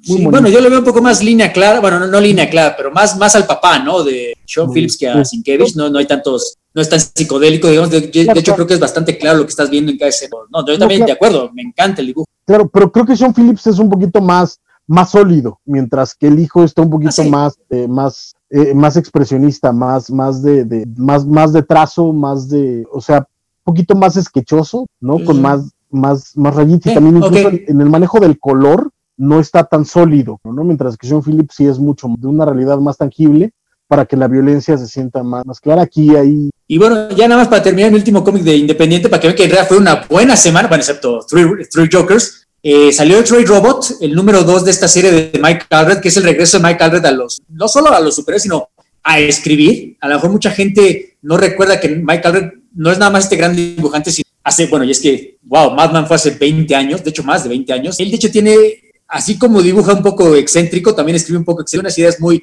muy retro, muy vintage. Si te gustaba el Silver Age, te va a gustar las historias que escribe Mike Alred. En cierta forma, no solo el estilo de dibujo, sino la manera en que escribe es muy parecida a lo que sea Darwin. Entonces, la verdad, cuando regresó, se anunció a principio de año que iba a regresar Mike Alred. Nos emocionamos mucho. Aquí sí, por desgracia, sí es una serie que fue víctima de la pandemia. El primer número fue prepandemia y hasta ahora, ocho meses después, sale el número dos. Entonces, yo estoy seguro que las ventas va a ser un desastre. O sea, la gente probablemente ya se olvidó que salió el número uno. Yo, de hecho, no es que lo hubiera olvidado, pues sí, de hecho, preferí leer el número uno y que, que de nuevo, no sé cómo le vaya a ir a las ventas, pero ojalá gente lo compre porque es muy, muy entretenido. No te voy a decir que está en el nivel de, Department of Truth de Teen, inclusive de Texas Blood. Creo que de los tres es el que menos excelente me pareció, pero bueno, caramba, Alred dibujando y Alred escribiendo, esto es, garantía, es básicamente este cívico que encuentra una manera de viajar en el tiempo, pero justo cuando lo está haciendo de repente aparece su yo del futuro, bueno, un robot del futuro que dice que es él y eh, no, no, para, rompió el tiempo, entonces tienes que ir a, arreglarlo y mil timelines y ya sabes, ¿no? Un derroche de imaginación y realmente los protagonistas manda varias timelines, intentar arreglar el timeline para que vuelva a ser uno. Y la manera que lo explico a la fuerza simplona, porque de hecho la trama sencilla, ahí está la, es una excusa para aventuras divertidas, que es la especialidad de Alred, realmente algo muy... Eh, yo, yo, yo sí estoy muy emocionado con esto. Qué bueno que ya se acabó el programa, bueno, no es que se acabó la pandemia, pero ya están otra vez trabajando en el cómic. Qué bueno que Tarkus ya está sacando grapas otra vez. Mencionaron la semana, hace un par de semanas que ya parecía que ven, ya había quebrado la empresa nada más producían recopilados, habían perdido todas sus licencias de, pues ya están haciendo las grapas y qué bueno, ¿no? Porque este, este de, de y el de Matt King de hace una semana, de lo mejor que pueden encontrar en el mercado, ¿eh? La verdad, también mi mayor posible recomendación, aunque no, me gustó más de Texas Blood y me gustó más de Department of Truth, pero todo lo de esta semana me gustó ese Three Jokers. De hecho, sí, veniste muy alegre y también Francisco, Francisco, ¿sí leíste Crazy Robot? Sí, sí, no, es, de nuevo, tal vez a mí, en mi, caso, este, yo sí lo pondría arribita de, del de Timion, a mí me gustó ya de pero sin duda también es lectura obligada. Yo igual que, Armando ya hasta me había olvidado que de pronto en la lista veo el nombre, veo que es Dark Horse, digo, ah, mira, Dark Horse está sacando otra cosa, ¿cuál será? Lo abrí y digo, ah, maldito, si ya había leído el uno. Entonces ya me leí el uno, de nuevo es Michael Alred y, eso ya es eh, garantía y calidad en este número es todavía eh, más delirante que el primero, lo cual es a decir bastante. Eh, hay unas partecitas donde se abren unos portales y hace unas experimentaciones ahí, incluso corporales, que me divirtieron mucho, me parece muy entretenido, visualmente especular. Eh, esta parte de, de, los distintos mundos y de los distintos protagonistas y que tienen que cazar al, al, al mundo original para que el tiempo no se rompa y terminando los multitiempos, multiversos. Entonces, eh, está súper divertida, está súper entretenida, es una de estas eh, odas a la imaginación silvereichiana que, creo que, de pronto hace un poquito de falta. Entonces, eh, y sobre todo eso, ¿no? Con una sensibilidad pop sin grandes florituras, sin tratar de, de inventar el hilo negro ni cubrir el agua hervida. La verdad es que me encantó, bien por Alred, bien por quien lo lea. Y sobre todo eso, intentemos que, que, que, que se lea, ¿no? Que, la gente lo descubra porque, como mencionas, tardaron ocho meses en lanzar el segundo número. Entonces, ojalá no afecte esto el lanzamiento. Sé que Alred tiene su base de fans clara, ¿no? Y es a lo que está apostando Darko, sin duda, pero también no es una base de fans que uno ahorita tenga mucho dinero y dos, que sea muy grande, ¿no? Pero eh, creo que, que tiene por dónde, si les gustan las historias locas, imaginativas, el arte brillante, claro, bien narrado, creo que esta es una gran opción y es un cómic de esos que, que, son para gozarlos, no, no, no mucho más. Entonces, eh, enorme, enorme y, y, qué bueno por los tres independientes que salieron en semana. Qué bueno por una semana de cómics gozosos, divertidos, con lecturas que, me recuerdan por qué ahora estoy leyendo cómics, ¿no? Los anuales de DC fueron odas y cartas de amor a los personajes y a épocas que me encantan. Ese Fantastic Four que ¡mua! es una belleza y estos tres cómics independientes y particularmente el, Real, el de Alred que es esta, esta, esta envoltura de imaginación y de locura que de pronto hace falta en gran semana de cómics. Sí, en general yo creo que estuvimos demasiado, demasiado positivos. No es bueno. Próxima semana pura mierda va a salir, van a ver. Ah, de, de eso es, eh, es, lo más probable. Vamos a tener otro, otro X of Swords, eso, eso va, probablemente hay otro, otro, probablemente hay otro Dark Knight, entonces es, veremos qué pasa, veremos por qué pasa. Por lo menos. Comentarios, ¿qué, ¿qué, nos dijeron? Mira, ya se acabó en Palle, ya se acabó en Palle. Eso, eso siempre será ganado. Mira, por lo menos viene el Batman 100. En, Ay, maldita. en el lado positivo está el Sector 8. Habrá cosas. Dice, dice Ramos, dice Humberto Ramos que lo hubiéramos invitado. Lo, lo etiqueté hace rato en el, en el comentario de. Digo, no, no creo que estar por acá, pero ya hablaremos. Ya después le Gracias por, por estar aquí. Sí, sí. Dice Bernardo Ortega, eh, de, Department of Truth, eh, me dice a mí, el Department of Truth, el manchón rojo a mí me pareció como una premonición de que de la mujer de rojo con ojos rasgados, que probablemente tiene sentido. Dice, el TP de Texas Blood está, eh, está en preventa en Amazon. Él lo acaba de comprar y el cómic sale en enero. Se aprovechen que Amazon respeta el precio para, para lo que tienen preventa. Así compré en, en Discovery Country en 80 baros. Y ¿No dice qué número reimprime? No dice ahorita él, pero seguramente ahorita nos conteste y nos dice qué, qué números viene. Lo más seguro es que venga que del 1 al 6, ¿no? El primer arco. Sí, es que esa es mi duda. No sé si va a acabar en el 6 o en el 8, digamos. Si sale en, en enero, perdón, todavía podría meter dos numeritos todas este arco. O en el, o en el 5, porque usualmente los TPs de Image son entre 5 y 6. No, no, es que eh, este primer arco es de cinco números. Sí, desde oh, que, que, empezó en el, segundo, en el número 2. Es que es mi punto. No va a acabar en el número 5, acabaría en el número 6 entonces. Ajá. Correcto. Ah, y sí, ya, ya nos contestó, sí, es del 1 al 6, tal cual. Dice, eh, le, y nos recomienda Alienated. Es del mismo autor de Hellblazer, este Size Spurrier, es, es de Boom, es súper interesante y muy bueno. De hecho, yo lo veo cada mes que sale y es de esos que digo, este lo, yo, yo leí el primero, yo leí el primero, me gustó, pero no tanto como para regresar, pero estoy dispuesto a darle otra, otro chance ahora que salga otro número para ponerme al día.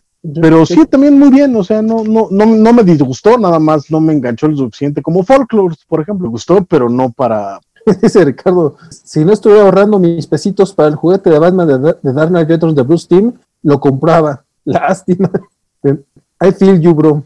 Sí, yo también. Te, te, te, puedes echar la mano y ahorras para el TP, mano. Que de nuevo, la ventaja es que, como nos están diciendo, los primeros números, los primeros TPs de Image, cuando no son famosos, suelen costar 10 dólares y eso siempre ayuda un montonal.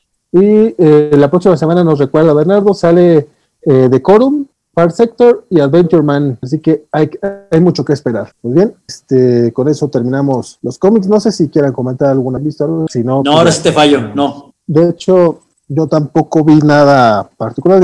Ya, ya voy a más de la mitad del, de la temporada con de Doctor Who. Entonces, One Day, Francisco, One Day. Esperemos. o sea, seis meses después, ¿verdad? ¿No? La idea era en marzo, cuando era el aniversario. Es que, es que también está, está Malcolm, está Buffy, está Will and Grace. Hay muchas cosas que ver en Amazon. Pero bueno. ¿Cuándo se supone que acaba The Boys? ¿Se acuerdan? El, dos, dos semanas, ¿no? Ay, de hecho, The Boys acaban dos semanas, creo. Okay. Que, que es el, Yo de hecho no he visto ningún episodio de la segunda temporada porque quiero verlos se junten más. Entonces, ¿Ya en de, dos semanas acaba? De corrido, ahorita te confirmo. Este, The Boys yo vi nada más dos capítulos y ahorita ya van, ya van siete. Siete okay. van, a, van a ser ocho, ¿no? En total creo.